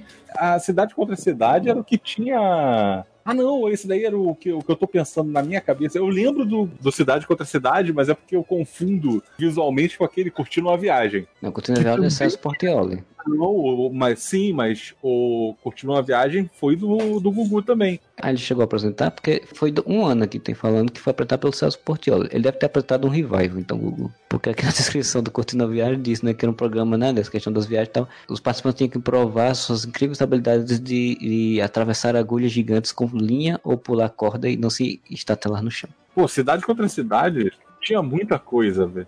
Botucatu do Sul contra Botucatu do Norte. Isso, eram duas cidades bem distintas, ou como tem aqui na, na descrição que eu peguei aqui, por exemplo, Uberaba e Pindamonhangaba. Ah, o SBT teve muito esses programas toscos, né? tipo Tentação, que era um programa de, de pessoa sair correndo pra entrar dentro de um buraco do negócio pra acertar. O Tentação não tem mais? Não, Tentação acabou faz uma vida já, né? Tentação era aquele que vinha a voz do Lombardi e contava alguma história.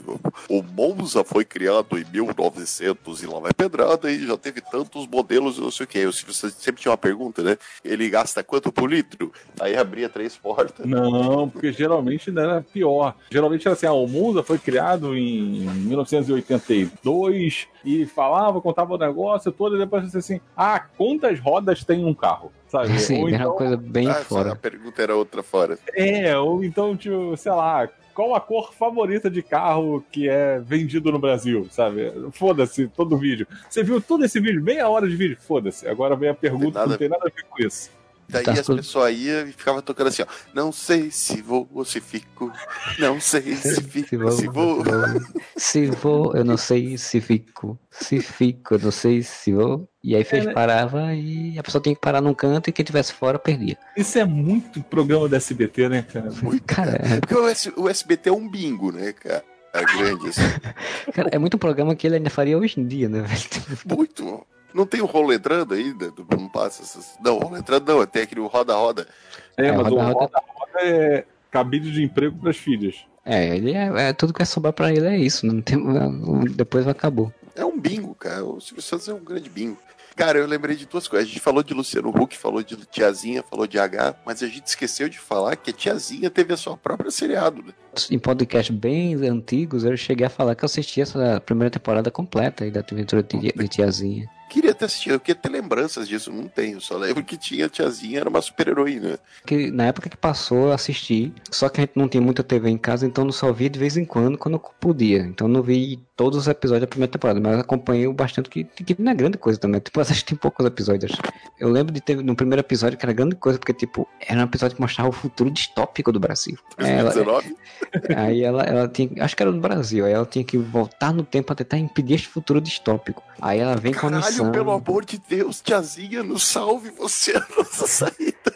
Aí ela E sabe qual Foi profético essa porra. sabe qual foi o fim dessa ideia da tiazinha? Virou uma malhação geral no negócio assim. Não, não, não. A, a grande conclusão disso foi virar um especial da Playboy. Ah, não, mas isso Ah. era óbvio, né? Também é óbvio. Mas assim, eu, eu me lembro que a série foi ter, era uma série da pra Bandeirantes, se não estou enganado, de aventura e tal. e Ela, ela caçava pessoas, e aí laçava eles, ela prendia eles, não sei o quê. E aí, tipo, não deu certo. Eu me lembro que teve uma outra temporada que era uma coisa totalmente diferente, assim, tipo, as aventuras de tiazinha na escola, um negócio assim. Era bem, bem nada a ver.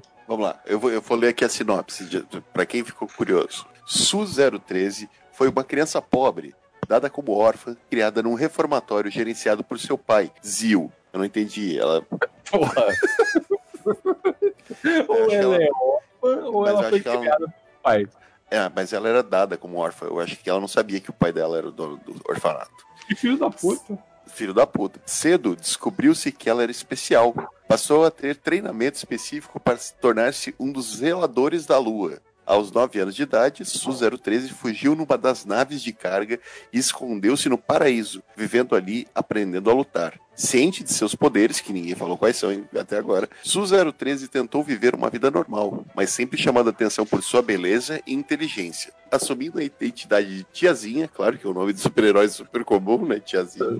Durante algum tempo trabalhou num supermercado, onde foi encontrado por Bradbury, um gênio que pouco antes de morrer instalou sua consciência em vários sites da grande rede de computadores. Ah, Feito Isso aí. muito anos 90, né? Vários advento da homes. internet. E tornou-se um mestre virtual. Sempre atuando em causas nobres, Bradbury entra em contato com nossa heroína e Tiazinha passa a fazer parte dos protegidos de Brad, mudando-se para VIPSEC aos 18 anos, em cuja maior rede de TV torna-se a mais famosa apresentadora de telenotícias. O seu programa Gibitronics. Com Brad, combate as grandes cor- corporações que dominam a cidade de Tronics, União de São Paulo com o Rio de Janeiro. Caralho, ó, alta ficção científica, meu amigo. Olha o nome da união da cidade, do Rio de São Paulo, Tronics. Tipo, Tronics. mas peraí, o cara se chama Bradbury? É, é referência a Ray Bradbury? Não sei, deve ser. Deve ser. Reaper God é o autor do, do Fahrenheit, Sou a né? Não, do Seu a Lenda ou é do Fahrenheit? É dos dois até. O Eu Sou a Lenda é o Matheson, não é? Ah, sim, é o Matheson, é. Isso. Acho que é do Fahrenheit. De onde é que eu tirei na cabeça? Será que vai ter segunda temporada? De onde é que eu tirei na cabeça Viagem no Tempo? Eu tenho certeza que tem Viagem no Tempo. Eu não sei. Aqui, ó, aqui no- na Wikipedia diz que só teve uma temporada. Então eu viajei. Eu achei que era Viagem no Tempo, mas devia ser a- o mundo futurístico lá deles, que eu achei que era no futuro. Olha, a feiticeira não ganhou o seriado, coitado. Ganhou músculos. Puta que pariu, podia ter um, um crossover, né, cara? Pô, ia ser foda. A feiticeira com magia e a tiazinha com tecnologia. Exatamente, a dupla. Séries que poderiam ter o revival aí, ó. Mais uma ideia de próximo podcast aí sobre TV, séries que poderiam ter o revival, séries brasileiras. A gente poder fazer as séries brasileiras poder ter um revival com novas atrizes, né? E novos atores, porque, né? Não, podia ter a, a nova, novas aventuras da tiazinha. Ela como mentora da. Porque, né? Suzana É, Alves né? não, não tem mais essa desenvoltura. Ah, não sei não. Eu vi ela no Mandrake, ela tava bem. Ah, Mandrake. Mandrake também tem uns 10 anos já, né? Ela virou até política, eu acho. Ela virou deputada, vereadora, alguma coisa do tipo. Enfim, já que a gente tá falando de coisa tosca, né, no geral, mas aí nesse período era da tiazinha e tal, tem um, uma- um personagem, né, que ouvintes de outros podcasts devem se lembrar também que falavam muito, que era o programa do Ed Banana, né? O Ed Banana era o Chiquinho da Eliana que foi fazer carreira solo, não é? Eu tô trazendo à tona porque eu lembro dele na Eliana, mas eu não lembro desse programa do Ed Banana dele. Cara, ele se vestia, eu lembro assim, bem muito vagamente. Sim, eu acho. porra, ele usava roupa igual do Máscara. O terno amarelo com chapéu igual do, igualzinho do Máscara. Ah, eu tô vendo aqui que tem gincana, pra variar tem gincana, sempre tem gincana. Não era gincana. Eles vão fazer o quê? Vamos chamar um idiota desse, vamos botar pra apresentar a gincana. O custo do programa era 40 mil reais ao mês, enquanto o do Ratinho, que era concorrente dele no horário, é 30 mil reais ao dia. Daí, ó. Porque tinha o quê? Superprodução. Tinha um boneco xaropinho. Teste de DNA. Teste de DNA joga o custo lá pra cima. Depois, Exatamente. Se foteu, e se foteu. O que me deixou muito impressionado há pouquíssimos dias atrás é que eu estava saindo de casa, passo pela televis- televisão desligada e eu descubro que ainda passa o trote do Santos no Ratinho. Caralho, sério, eu nunca mais ouvi Sério. Ratinho. Assim, né? ainda passa o trote do Santos. Mas passa naquela do Silvio Santos que repete as, as pegadinhas com o Ivo, o Ivo Holanda. Eu acho que não, eu acho que é atual, cara. Tipo, não parece gravação antiga, sabe qual é? Cara, que triste esse cara ainda fazer o mesmo personagem. Ele tá ganhando dinheiro. É, não, eu sei, mais que esse homem vai fazer na vida. É Porra. Ele, Marquito, Rodelo, o que, que esses povos vão fazer? Esse...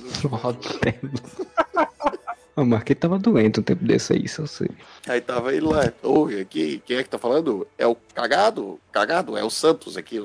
O caralho, esse homem ainda tá fazendo isso. O Moção, né, cara? Tipo, é a mesma coisa, o Moção daqui do Nordeste. Mesma coisa.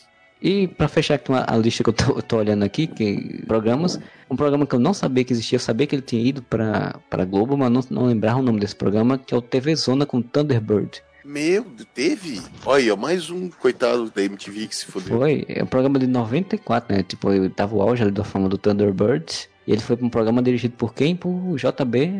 É o pai, era o Boni pai, não era o filho. Era de clipe? Era um programa musical que recebia bandas de rock, né? Até duplas sertanejas. O cenário reproduzia um terreno baldio, tinha um aspecto meio urbano e característico dos anos 90, né? Bem, bem a cara do. Todos os vídeos aqui estão indisponíveis o que eu tô- do, do site que eu tô vendo. Mas tinha a Patrícia Marques cantando no TV Zona. Os olhos. os- olhos, seus olhos. exatamente essa música. Veja a cor do amor, só a sombra do passado, só o fogo que se apagou. É, faz a única música da Patrícia Marques, pô. E o Thunderbird com aquela cadeira lesada, assim, do lado, com a roupa colorida. Com aquele queixo de 6 metros, mais ou menos. O, o Thunderbird faz uma participação muito boa no programa do mundo, na MTV, quando a MTV já acabou, assim, no episódio que aparece o fantasma dos VJs passados. Ele fala que ele é um VJ que tá preso assombrando a, a MTV. Sabrina Parlatore também foi apresentar programa de clipe, um disque MTV na Band, velho, também foi, não lembro. Ah, é o nome. verdade. Apresentou um programa de esportes com um jogador lá que eu esqueci agora o nome, atletismo. Eu lembro desse de clipe, esse de esporte eu não lembro. Ela apresentou um programa de esporte no domingo pela manhã, ou domingo à tarde, assim, nesse domingo à tarde, quando o programa de clipe dela já não vingava mais. Nunca vai vingar, né, cara? O programa na banda tinha que ser um programa com os caras cantando ao vivo, né? Não Sim. tinha tá, clipe, né? É, anos 90 e início dos anos 2000, que as pessoas tinham que ligar na TV pra ver clipe, né? Ligar, mandar e-mail pra pedir o clipe preferido. Beleza, agora a TV é aberta, velho. As pessoas não querem ver clipe, cara. As pessoas querem ver lá o Leandro Leonardo cantando. É, hoje em dia já é difícil, né? É, é, por exemplo, tem um programa hoje em dia que é considerado bem ruim, que eu não sei como é que ele se mantém, que é o Só Toca Top. Que já começa errado pelo nome, né? Ele é feio, né? Ele, não é porque é topzera, é um nome feio, só toca top. A sonoridade dele é feia. É, cara, E tem a é só cacofonia do caralho, né? Só toca É. top. Tem lá a Fernanda Souza, que deixou de ser Millie do, da, das Chiquititas pra virar uma genérica na Globo, né? E fica pulando de programa em programa. O Luan Santana, que é um genérico da apresentador musical. Seria, seria Fernanda o Bruno De Luca feminino? Não, sendo que vai ter mudança nesse programa, né? Sim, nas férias agora eles vão sair, né? Pra. Não, pô, a, a Fernanda Souza declarou que ela tá em ano sabático agora. Ela, ela tá querendo engravidar, parece. Porra, caralho, ano sabático, cacete, velho. Quando a, a- Priscila falou pra mim que, a- que ela ia entrar em ano sabático, eu virei pra ver, mas o que, que ela tá fazendo? Aí ela, não, mas ela apresenta o Só Toca Top. Ah, tá, ninguém vê essa merda. Aí vai ter a mudança agora, vai entrar a Lucy Alves, né? Que é daqui de, da Paraíba. Que é, é bem simpática, é bem carismática, pode realmente achar um apresenta- pode ser um apresentador interessante. E o Wesley Safadão. Quem que vai apresentar além do, do Wesley Safadão? Lucy Alves. Tu não sabe quem é, porque tu não assiste televisão. Apareceu naquele programa lá, tocando sanfona. Aquele programa lá tocando sanfona. Ela apareceu no The Voice Brasil, né? Ela ficou em segundo lugar. Ficou em segundo lugar. Fez uma carreira melhor do que o cara que ganhou, porque o cara que ganhou está andando de Uber nos Estados Unidos hoje em dia, porque não É conseguiu sempre emprego. assim, né? O primeiro lugar nunca ganha. Nunca se É. dá bem. Ela virou atriz de novela, fez duas novelas, su- sucesso de- como atriz, cortou os cabelos, pintou de loiro agora, virou caçadora de homens na- nos- no- no- nas músicas dela novo CD, virou pop, e agora vai apresentar o Só Toca Top. Cara, a Sabrina Parlatore, ela foi a terceira apresentadora que substituiu o Luciano Huck. Super positivo. Super positivo, muito bom. Porque daí o H virou O positivo, o Otaviano saiu e entrou a Sabrina fazendo super positivo. Porque S positivo ia ficar meio estranho. Porque ela ficou na MTV até 2000, né? Ela fez o show do esporte, que provavelmente é o programa de esporte que o Marcelo citou. O super positivo, o Clipe Mania. Apresentou Popstar na Globo. Não, ela cantou no Popstar. Cantou, pô. Ela cantou, fez cantora. Olha, Ela canta muito bem, por sinal. que maneiro. O que quer Ela- dizer que ela ficou numa colocação horrível nesse programa. É aquele que os, as- os famosos cantam, Isso, o Caruso e tal. isso. Ela fez, participou da primeira edição do programa. O programa teve duas Ah, edições. Can- Ela canta uma coisa mais música puxada pro clássico, assim, né? É um, é MPB com clássico e tal. Mas canta muito bem. Ela, ela apresentou, porque não, tem, não sei se tem aí na, na, na descrição aí, mas ela apresentou uns programas na, na CNT Gazeta também. A, a Sabrina, ela tem cara de, de apresentadora tipo GNT, sabe qual é? Sim. Tipo, Astrid se deu mó bem, tá lá na GNT, ó. Quem contrata a Sabrina e bota na GNT. Mas eu acho que ela deve ter rolado pelo Multishow GNT também, não duvido. não. Fala em apresentadora da MTV, onde é que tá a Marina Persson? Tá fazendo filme, ela virou diretora de cinema e ela deu palestra na minha faculdade há dois anos atrás. Pessoa muito fofa. Ela já fez dois filmes, eu assisti inclusive um filme dela, que é a Calif Califórnia, que é bem legalzinho, até foi o filme de estreia dela. Ela já fez dois filmes, aí virou crítica de cinema também, né? Porque o, o, o pai dela, né, era, era cineasta. Aí fez um documentário sobre o pai ou sobre o avô, um negócio assim. Enfim, né? Tá nessa carreira aí. Como apresentadora, eu acho que ela não tá apresentando nada, né?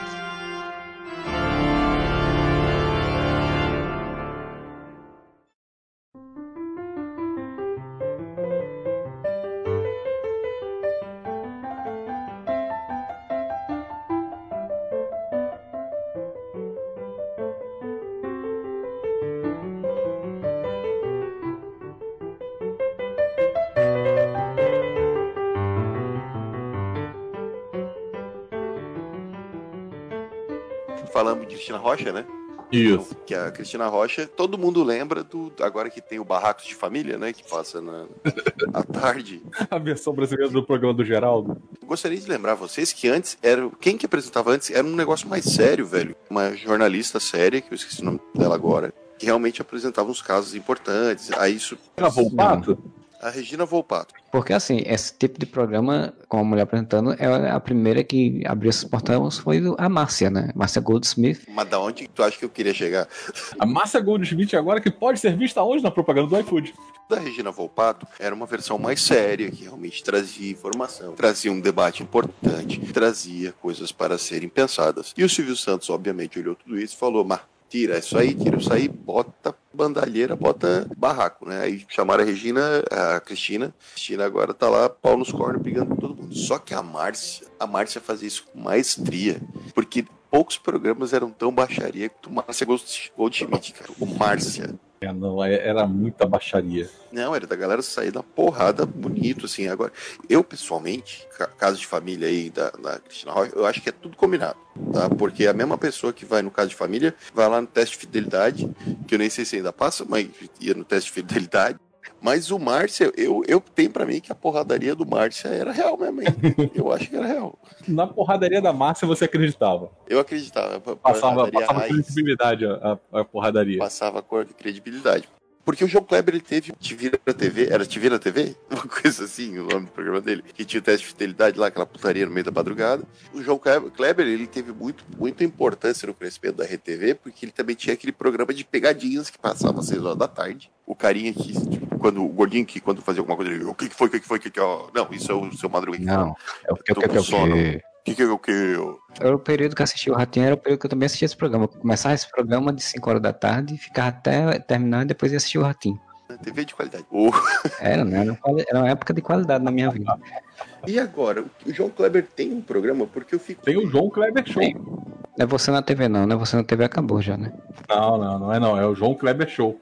Hoje eu vi uma, uma imagem antiga até, que era o do Você na TV, de tipo, mulher diz que não pode ser madrinha casamento porque é uma Power Ranger e tem medo de invasão. Aí tipo, um monte de Power Ranger assim, no palco e a mulher fazendo pose de Power Ranger assim. Então, é isso que eu ia perguntar. Essas, esses memes que eu vejo hoje em dia, que é tipo, o homem revela que é um vampiro pra mulher, né? Ou que eles fazem mesmo o troço, de, ah, eu não Tem, posso velho, com você porque mesmo. eu sou vampiro, né? Isso é de mesmo. agora ou é, é atual essa porra? Não, não, agora não. Que, Eu acho que esse tipo de programa existe, cara. Ele, É, eu acho que o João Kleber Show.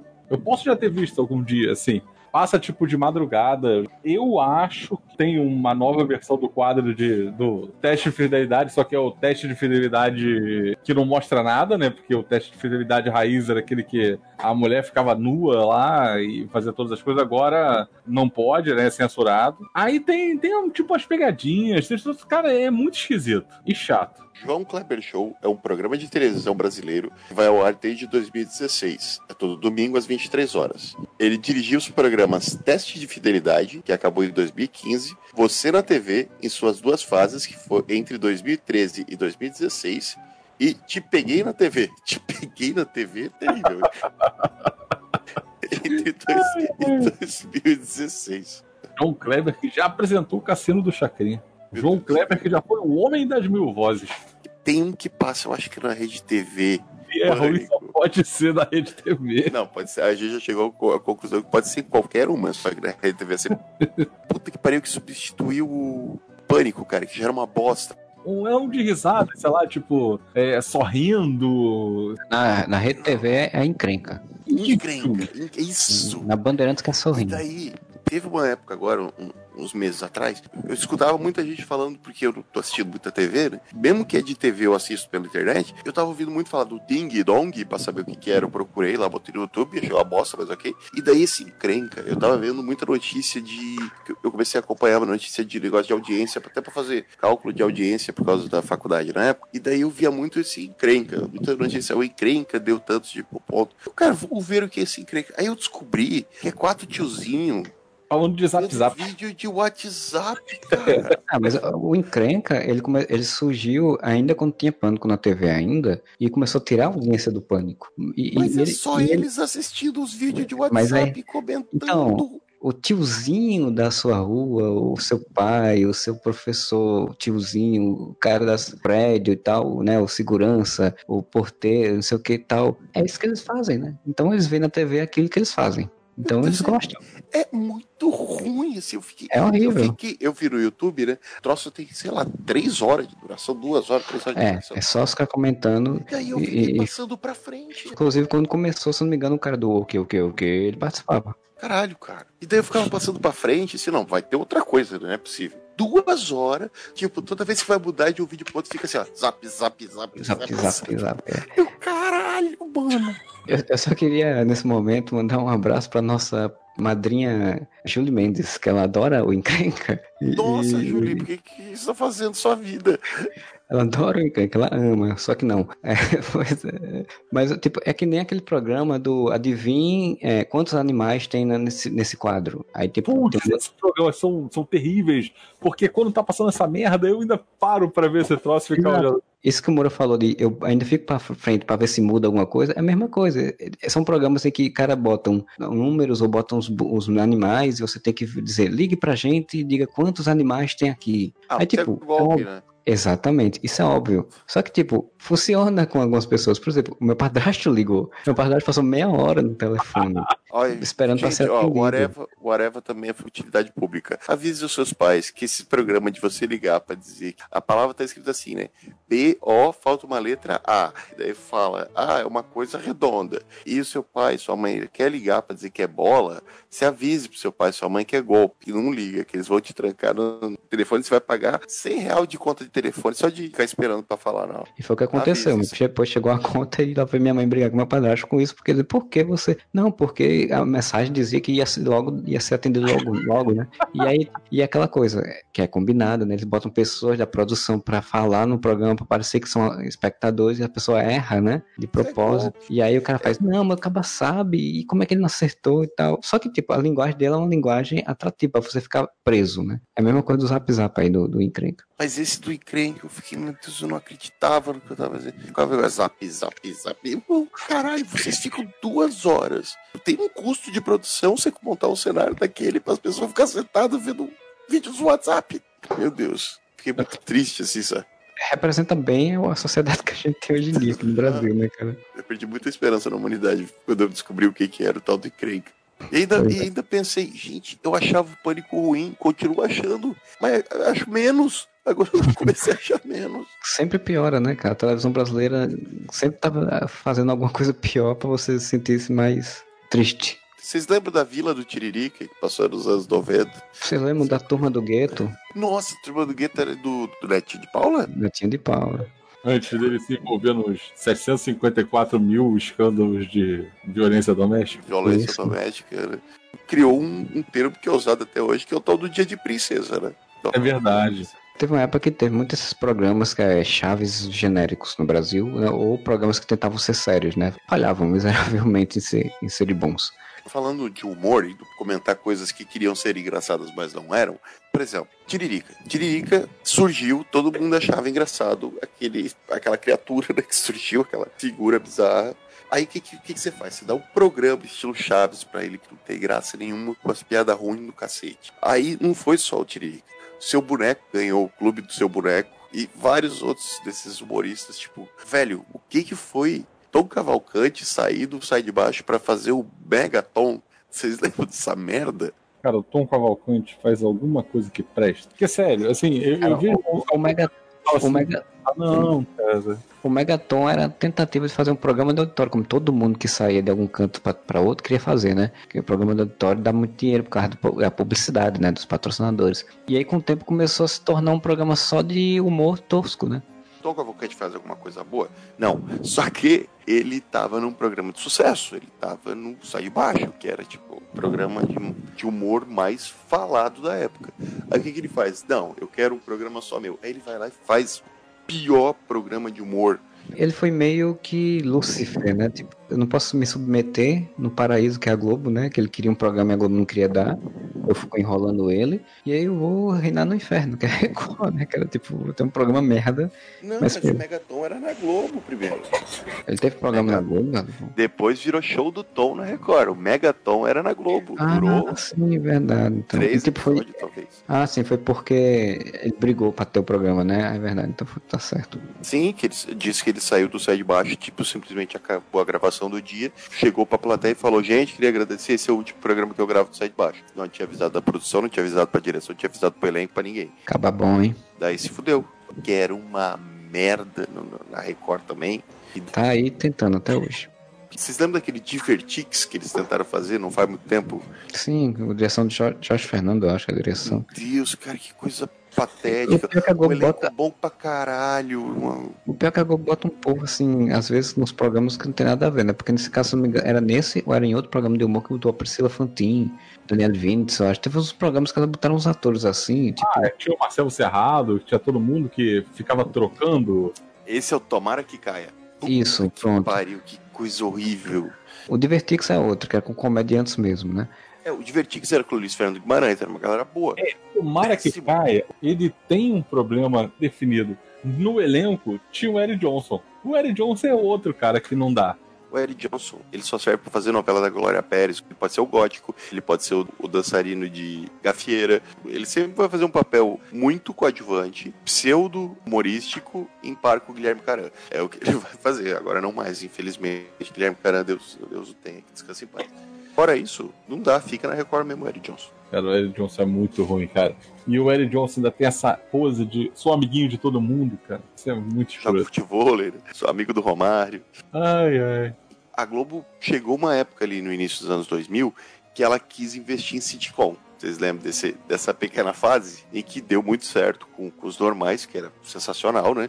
Sim. Deu muito certo com a Grande Família, que era muito bom. E daí eles acharam que eles podiam fazer sitcom de tudo. Aí teve a Diarista, que não era tão ruim, que era legalzinho. Uma grande Coca-Cola, mas era bacaninha. Mas daí eles lá desandaram a fazer, cara. E saiu aqueles tipo sob nova direção. Vocês lembram dessa bosta? Puto, era da Heloísa Heloísa- PNC com a. Aham. Com a Ingrid Guimarães. Isso.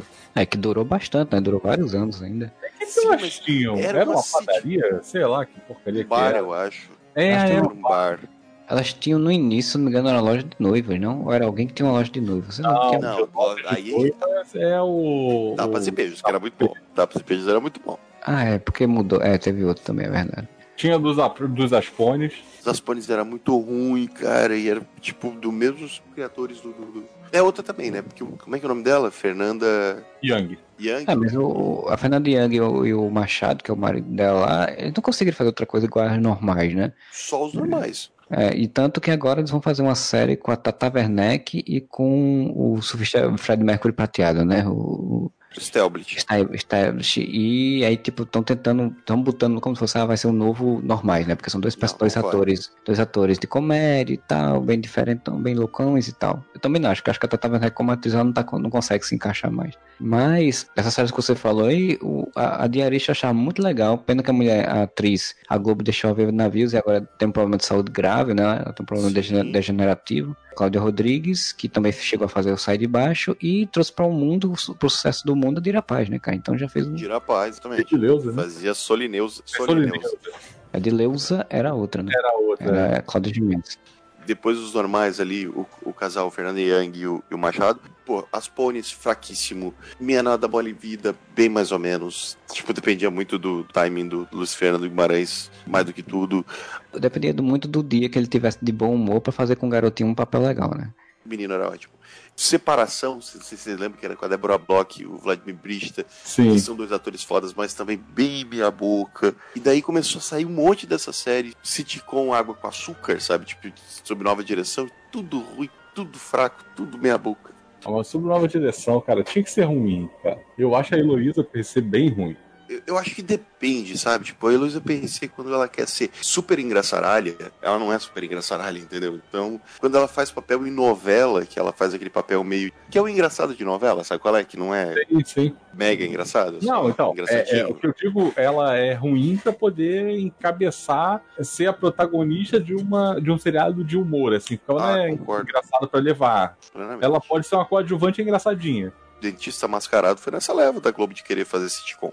Tanto que hoje em dia não tem mais nenhuma, né? Tem alguma sitcom hoje em dia na Globo? Não tem, né? Felizmente não.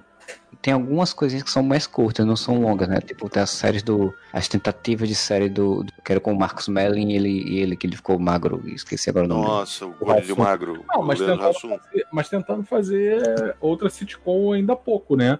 Ele fez minissérie, ele fez duas séries. Fez A Filha do Pai, e que é uma merda de série também. Tentou Sim. emplacar como série. E depois fez uma outra coisinha recentemente agora, no, no final do ano. No início do ano saiu um. É, todo, todo início do ano tem aqueles projetos da, da Globo que, que vão testar. Esse ano fizeram aquele tal de Paz de Primeira.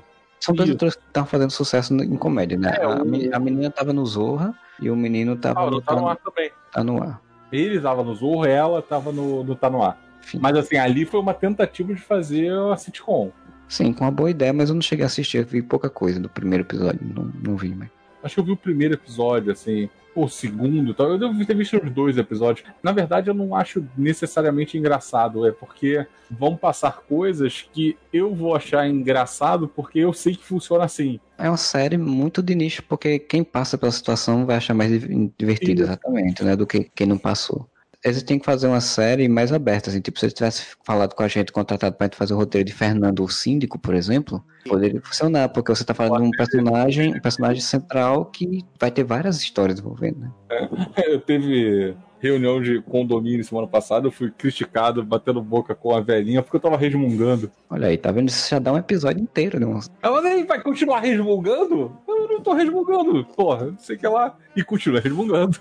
Isso é muito série da Globo e ia chamar. Vou chamar o síndico, tá ligado? Sim, chama o Síndico. Eu sempre falei aqui, tem que chamar o Síndico tocar a musiquinha do, do, do Tim Maia lá, né? Não é do Tim Maia, mas que fala do Tim Maia, né? Não, ia ser regravada pelo J Quest, tá ligado? Pra, pra ficar Isso.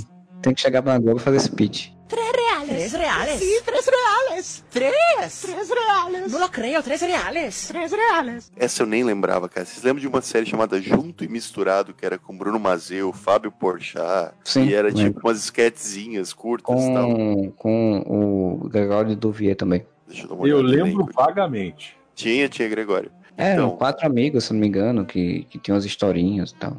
O que que fala sobre a série? A primeira temporada foi exibida entre 1 de outubro e 17 de dezembro de 2010. O programa foi cancelado após já terem sido gravados cinco episódios da segunda temporada, os quais nunca foram pro ar. Cara, é pra você ver como era bom, né? Porra! Os projetos do Bruno Mazeu não, não funcionam mais, não dão mais certo. Não. O último projeto dele que deu certo foi o Selado. Fez vários projetos de série pra Globo e não funcionou. E agora ele se acomodou ali na escolinha e pronto, né, cara? Não, não tá mais nem tentando fazer outra coisa. Batendo Ponto é uma série televisiva que foi exibida de 3 de abril a 15 de maio de 2011. Durou pra caralho. Com Ingrid Guimarães, Alexandre Nero, Luiz Miranda, Pedro Paulo Rangel e Estênio Garcia. Ah, é o escritório, né? Sim. The Office de pobre. Batendo ponto é muito título clichê de, de coisa de escritório, né? Caceta e Planeta vai fundo. Vai tanto que, né? É, o do Cacete Planeta foi, é, foi- acho que foi a última temporada do Cacete Planeta. Essa daí foi quando eles passaram um, um ano sabático. E aí, quando eles voltaram pra fazer a última temporada, inclusive eu tava vendo uma entrevista da Mia Mello, que ela participou do. Né, que a atriz aí que o Fábio Pochá levou. E ela participou, ela dando entrevista dizendo que ficou muito triste porque é, ela participou exatamente da- quando o programa foi ser o último programa que foi cancelado, né? Isso que ficava muito divertido participar, porque tipo, eram os caras que ela idolatrou, né, a vida toda, achou massa pra caramba, só que quando chegou lá viu que não se encaixou muito bem, ela não se encaixou muito bem na, na dinâmica deles lá. O programa acabou sendo cancelado e Cacete Planeta morreu daquela forma triste, né? É, porque assim, já, já tava morrendo, né? Já, já era morta a criança, porque o Caceta e Planeta, aí parece aquele negócio meio que de saudosismo, mas é, né, cara? O Caceta e Planeta era bom nos anos 90. E na virada do milênio já começou a ficar ruim, cara. Tudo que a gente tem de lembrança meio boa, assim, é, era aquele que remetia ao que o CQC fez no começo, antes de também virar uma bosta, só que daí o CQC ele, ele apodreceu muito mais rápido, né? É o humor crítico de ir lá e, e fazer piada na cara das pessoas, sabe? E fazer umas piadas. E eu vou falar, usar o termo politicamente incorreta, que não é o politicamente incorreto que as pessoas entendem hoje em dia, porque, olha só, amigo, a piada que você quer fazer racista não é politicamente incorreta, é só babaca mesmo, tá? Isso. Ah, então, o politicamente incorreto que era de desafiar o que tá vigente no poder, sabe? Fazer o que não se espera, assim. Eles deixaram lá nos anos 90, quando eles eram mais jovens, mais Sem audaciosos. falar, né, sem falar Ficaram que... acomodados. É, sem falar que além é natural, quando a gente envelhece fica acomodado, isso é natural da vida, mas também sem contar que o mundo mudou, a, a linguagem de humor mudou e eles não. As coisas ficam pra trás. Mas a, a acomodação, Marcelo, eu chego a citar a partir do momento em que eles criaram personagens e sketches fixos que eram de bordão, cara. Eles, Sim, não, eles claro. viraram humoristas de bordão, velho. Sim, eles viraram pra ser nossa, né? É, só que assim, a Praça Nossa, por que, que a gente não citou, eu não cito a Praça Nossa em programa ruim? Porque a Praça Nossa, ela tem um formato que é é um clássico. Eu, eu posso achar datado, sabe? Tipo, eu posso assistir e dizer, não, é, é datado. Mas eu não posso dizer que é ruim. Porque É, o Modeste mesmo gosta. Sim, e porque funciona até hoje passa, até hoje tem audiência. E é um formato clássico que já tem mais de 50 anos. Até hoje passa? Tá passando ainda? Passa, passa no SBT. Sabia não. Eu acho que passa, né? Pelo menos até o final do ano passado passava. Ah, deve E quem, passar. quem sou eu pra dizer que é ruim um troço que tá funcionando há, há muito mais tempo do que eu sequer tô vivo, entendeu? Então é um formato que funciona. Agora, o Cacete Planeta morreu por quê? Porque exatamente eles tinham uma proposta de um humor ácido, de tocar na ferida, falar coisa que você não esperava e de ser politicamente incorreto no melhor sentido da palavra e não no pior, que é como os babacas usam hoje em dia, que é, acham que sabem o que é politicamente correto. E daí chegou uma hora que o básico deles era fazer ou piada de novela, que poderia ser muito boa, muitas eram, só que chegou uma hora que a piada era só chamar o Tori Ramos de peludo, sabe? E, e daí você tem o seu Creyson, que era divertido, mas se tornou um personagem de bordão, e tinha o, o Massaranduba e o Montanha, que eram dois personagens de bordão, e de repente tudo virou personagem de bordão, cara. É, Eles chegaram num ponto em que, mesmo que o programa ah, tivesse acabado, eles ainda tentaram forçar fazendo filme, né? De personagem com bordão, horríveis, né? horrível, assim. Ficaram forçando até que eles realmente pararam. O L Della Penha tem programa aí, participa de programa, outro participa de outra coisa, cada um faz, foi fazer uma coisa.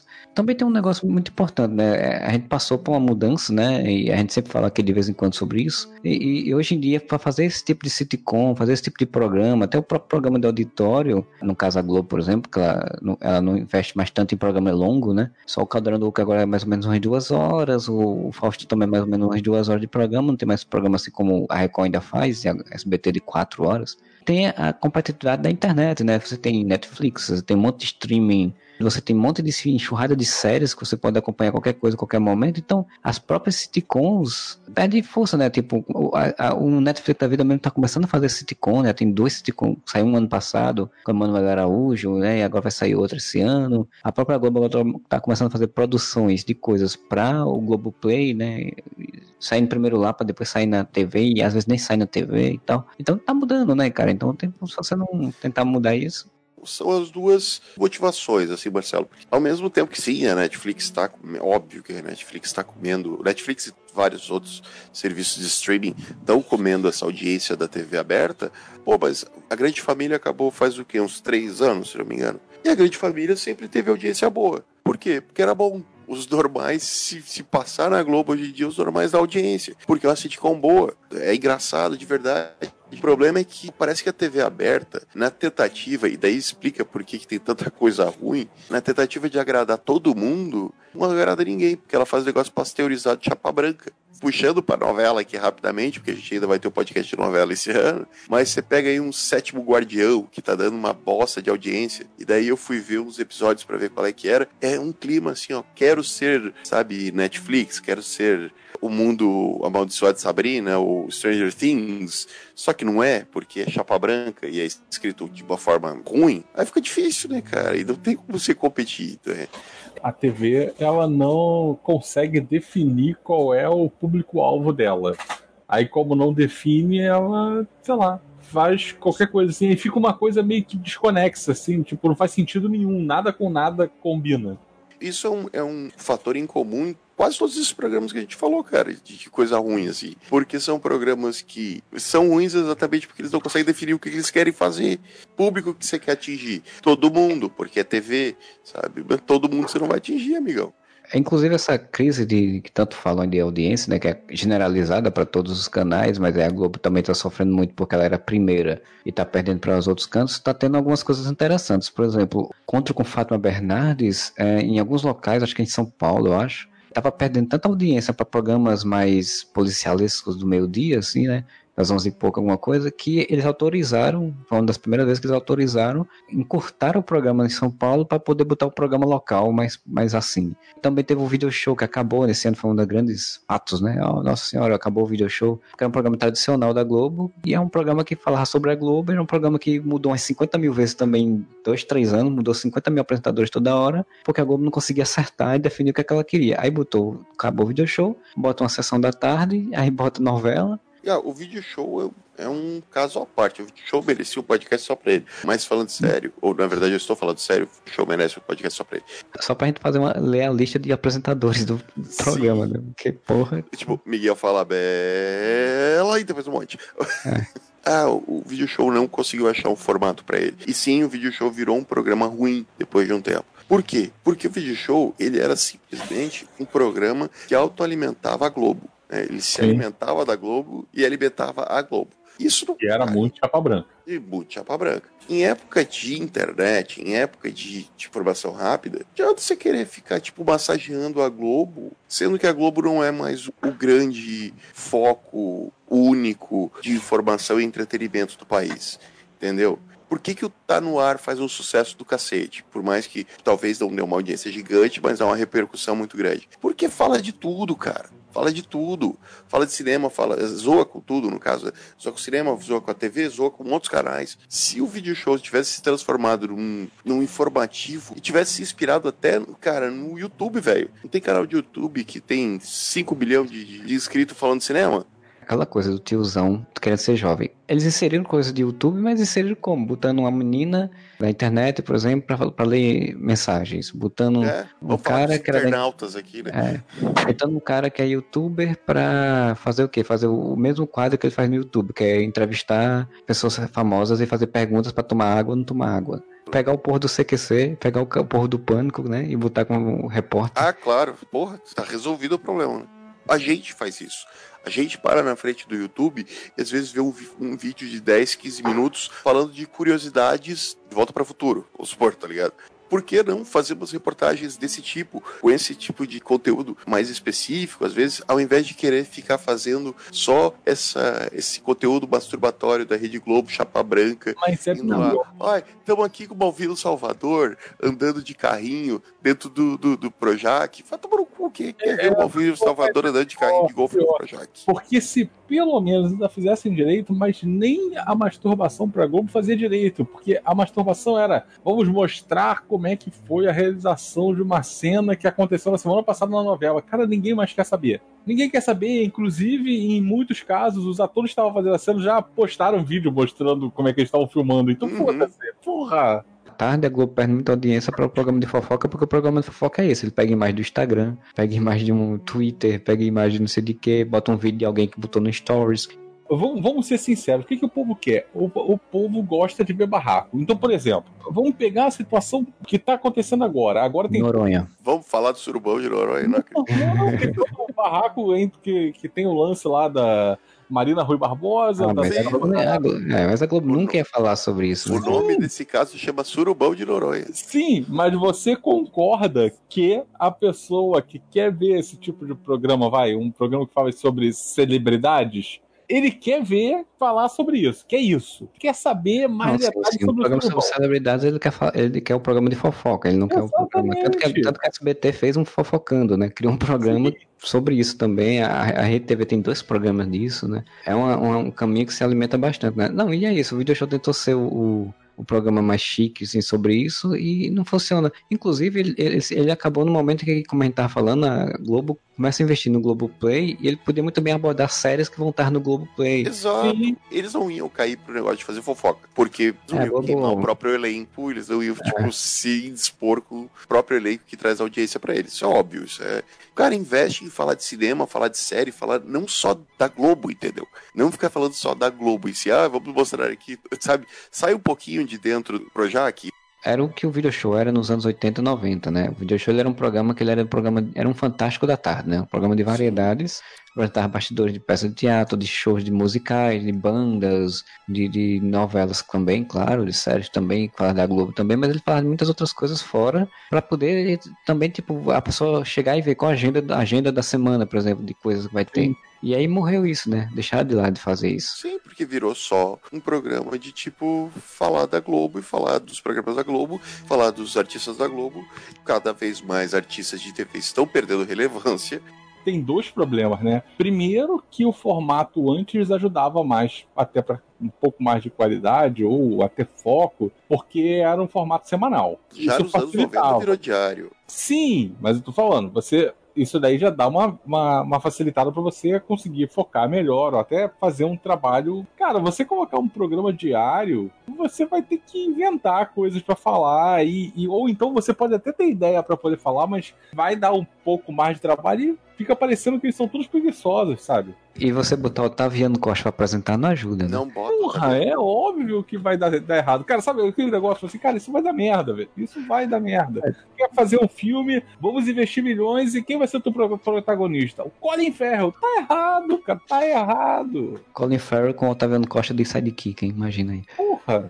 Não, mas é tanto que assim, a gente tá falando de video show e de audiência, a gente falou, voltou ao início do programa que eu falando do Otaviano Costa. O grande auge do video show nessa década, né? Por incrível que pareça, gente já está no último ano da década de 10, dos anos do, do século 21. O grande auge foi quando entrou a Mono Kiose, porque a Mono Kiose fazia exatamente isso que o CQC fazia, né? Tanto que ela deu entrevista, eu tava vendo também o programa do Lázaro Ramos, ela deu entrevista falando, ela dizendo que o que, que eles tinham? Eles tinham essa chamada para esse, esse quadro, vai chamar, vai passar a reportagem, quando voltar vocês podem falar o que quiser. E aí, tipo, ela, com a sagacidade dela, fazia piada, tirava de tempo de uma forma que quebrava o, o padrão global, né? O padrão E é do isso video show. precisa. É, tanto que quando ela saiu do programa, né, que ela decidiu, não, ela tava com grande audiência, tava ganhando bem, podia ficar tranquilamente mais uns dois ou três anos naquele programa, ela resolveu, não, quero ser atriz, que esse é o meu projeto de vida. Então resolveu sair do programa, todo mundo morreu lá, porque o programa ficou com medo do que ia acontecer, e aí não conseguiram mais repetir, eles tentaram botar outras pessoas, botaram o cara que era casado com a Julia Lemmertz, apresentou esse programa. A Shelley Borges apresentou. Ela, por um tempinho rápido ela apresentou. Um monte de gente apresentou, né? O Taviano Costa ficou, depois entrou um bonitão genérico, entrou um bonitona genérica. Esse ano, a última renovação deles foi trazer ex-BBBs, né? Botaram duas, três ex-BBBs. Foi Abrão, que é uma atriz. Passou uma semana e já tiraram uma BBB, porque era muita pessoa no programa, como apresentador. Ficaram perdidos, né? E aí chegou um ponto que não conseguiu e, e acabou. Porque é isso, né? A Oza quebrou o padrão, fez uma coisa divertida, interessante, que brincava e, e interagia com o público, né? O público gostava daquela forma, se achava divertido de ver e brincava com a própria coisa da Globo, né? Com essa coisa séria da Globo. E depois aí não conseguiram manter porque não tem qualidade, né? Não tem outra pessoa, não, tinha, não tem uma Oza em todo lugar, né? Ela, inclusive, É. saiu e fez quase que uma sitcom, né? Fez uma personagem bem caricata numa novela, né? Isso, É. mas depois ela fez aquele Vai de Reto, eu acho. É, aí ela foi fazer o filme, tem um filme com essa temática, e aí do filme dessa temática, aí ele vai fazer uma série que, se não me engano, é do Fernando Young e do, do Alexandre Machado, que é o Rod Retro. E que E é uma porcaria, tem o Tony Ramos como antagonista, né, como vilão. Cara, como é que é o nome dele? O nome dele é muito idiota, cara. Porque ele é o diabo, mas daí o nome dele é, tipo é daqueles personagens da Disney, sabe? Que mistura dois, duas coisas pra parecer, parecer outro nome. Deixa eu olhar aqui. Tipo, meu nome é Bel, Bel Zé Bu. Eu não duvido que seja isso, tá? Eu realmente não duvido que seja esse o nome dele. Eu sei que ela tava pra fazer uma fazer outro personagem aí em algum, algum canto aí, na série, na minissérie, alguma coisa do tipo. Abelardo Zebu. É, pois é. Aberlado, Beuzebu. Ah, não. E ele é casado com a Maria Luísa Mendonça, que chama Lucy Ferguson. Maria Lúcia Mendonça que faz uma pessoa descontrolada. Eu acho que sempre, óbvio.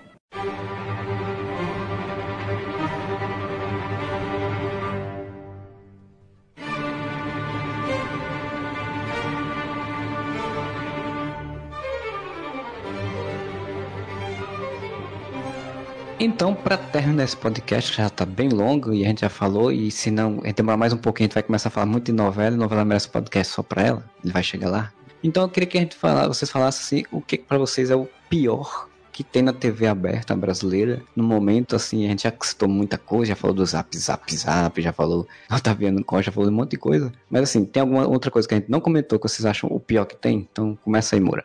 Então, cara, eu, eu vou citar um, mas vale pra todos, tá? Eu vou falar do Balanço Geral, aquela bosta daquele programa policial, o Geraldo Luiz que apresentou na Record, essa porra. E, velho, é inacreditável quanto eles transformaram, tipo, programa policial. Vamos, vamos, vamos lembrar do Aqui Agora, o Aqui Agora era bem sensacionalista, mas ele era sensacionalista no sentido de, tipo, vamos mostrar é, o mundo cão e tudo mais, tipo, ele era mais chocante do que sensacionalista. Esses caras agora, tipo, o Datena incluso dessa turma, tá? Eles transformaram o programa policial num circo. Olha só, mundo cão, olha só que putaria. Vem aqui agora, joga o anão aqui, sabe? Tipo, é. É, é inacreditável, assim, o que esses Nossa caras apresentadora é uma fazem. criança. É, é. Puta que pariu. Puta que pariu. Esse cara é o pior de todos. Eu não lembro o nome dele, cara. O, o Yuji do Inferno. O... É, é, só, é só botar aí, tipo, foi o que deu em cima da Maísa lá. Puta que pariu, cara. Esse o coco da Maísa. Nossa senhora, cara. É isso, isso é pior, assim, sabe? Tipo, quando transformaram o jornalismo num circo e os palhaços não têm graça. Então fica, é foda. Tá, e tu, Fernando, então? Ah, cara, muita gente vai me apedrejar, mas na boa. Que não foi comentado. Vou excluir tudo que foi comentado até agora. Cara, o que eu acho que é de pior. É, ainda existiu o programa do Silvio Santos, cara. Não dá. Isso daí acabou. é muito constrangedor, cara. E, e, assim, e toda vez que o, o, programa do Silvio Santos continua no ar, não só ele é constrangedor, não só ele é indelicado, como ainda destrói uma parte da sua infância se você tentar ver, porque você vai pegar e falar assim, cara, mas sempre foi tão merda assim. Eu sou sempre. obrigado a concordar. Sou obrigado a concordar com o Fernando, porque tem, tem um tabu brasileiro que você não pode falar mal de Silvio Santos. Silvio Santos é o maior comunicador da história, ah. sem ter a menor dúvida. Um puta comunicador. Mas assim, velho, o teu know-how e o teu passado não te dão aval para você fazer escrotidão ah, que você quiser. Mas ele é de outro tempo, Moura. Ah, ele pode. É de outro tempo. É, ele pode ser machista, preconceituoso, racista, pode tudo, né? Tem dois tipos de pessoas que defendem, que meio que se ofendem quando você fala mal do Silvio Santos. Eu acho que sempre existem dois tipos de pessoas, umas que não são escrotas e as que são escrotas. As que são escrotas são as que veem o Silvio Santos fazendo piada homofóbica, gordofóbica. E acha engraçado. E acha sensacional. Sim. Acha, nossa, que foda, tem mais o que fazer. E tem outra galera que fala isso. Ah, ele é de outro tempo. Dessa galera, ela enxerga o Silvio Santos como aquele tio que fica bêbado no churrasco e faz piada, faz todos esses tipos de piadas, todo mundo fica constrangido, mas não fala nada porque o tio tá velho, sabe? Esse tipo de gente eu até entendo, que realmente o tio tá velho, então eu não tenho como, como não concordar mais com, com o Fernando. Ele tá velho, ele é de outro tempo. Não deu, Silvio. Vai pra Miami, dá uma descansadinha. Deixa a Maísa apresentando os programas de domingo que vai ficar ser bem melhor. Mas assim, deixa ela apresentar e não se mete no que ela vai falar. Não, não. Deixa a Maísa. 10, dá o SBT pra Maísa.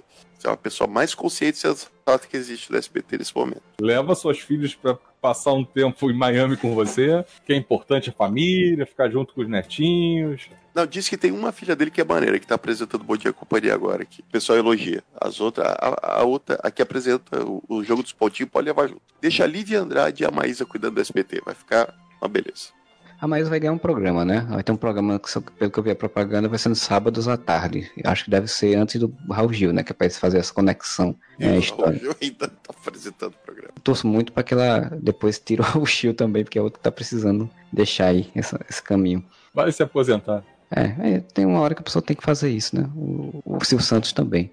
Para encerrar o meu, eu diria que a pior coisa que tem, relevando isso tudo que vocês já falaram, que também seria meu pior, eu tenho que falar, dar um, ponto assim de novela, que é o Verão 90. Verão 90 é a novela que a Globo estreou, que o texto ruim do cacete. Sim. Texto ruim, atuações fracas, falta de química. A, a, os dois protagonistas, para variação, uma merda como protagonistas. Então, a direção é muito errada. E a direção tá muito fraca, então é uma novela que tinha tudo para ser boa, mas não, não, foi, não vai ser. Ou pelo menos não tá sendo. É Brasil, Brasília. E mais num podcast que a gente for gravar sobre novelas, aí desse ano a gente fala sobre isso tudinho, né? Sobre elas em todas. Breve, em breve. Em breve.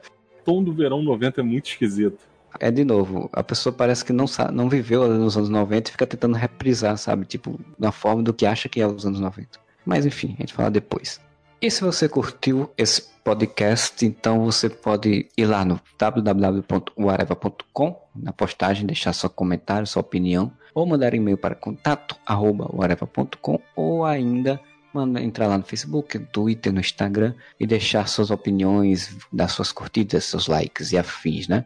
Você também pode ir lá no Catarse Assinaturas e fazer seu apoio ao nosso podcast. Lá tem uma lista de faixas de valores de apoio para você fazer no podcast. Fazer assim como o Bruno Felipe Costa e o Josué Gentil, que são nossos padrinhos campeões. A Alina Aparecida, que é a madrinha defensora. E a nossa querida Julie Mendes, que é a madrinha Nova Deusa, que nos apoiam e fazem com que nosso podcast se mantenha e a gente possa pagar nossos provedores e nossos feeds e afins, né?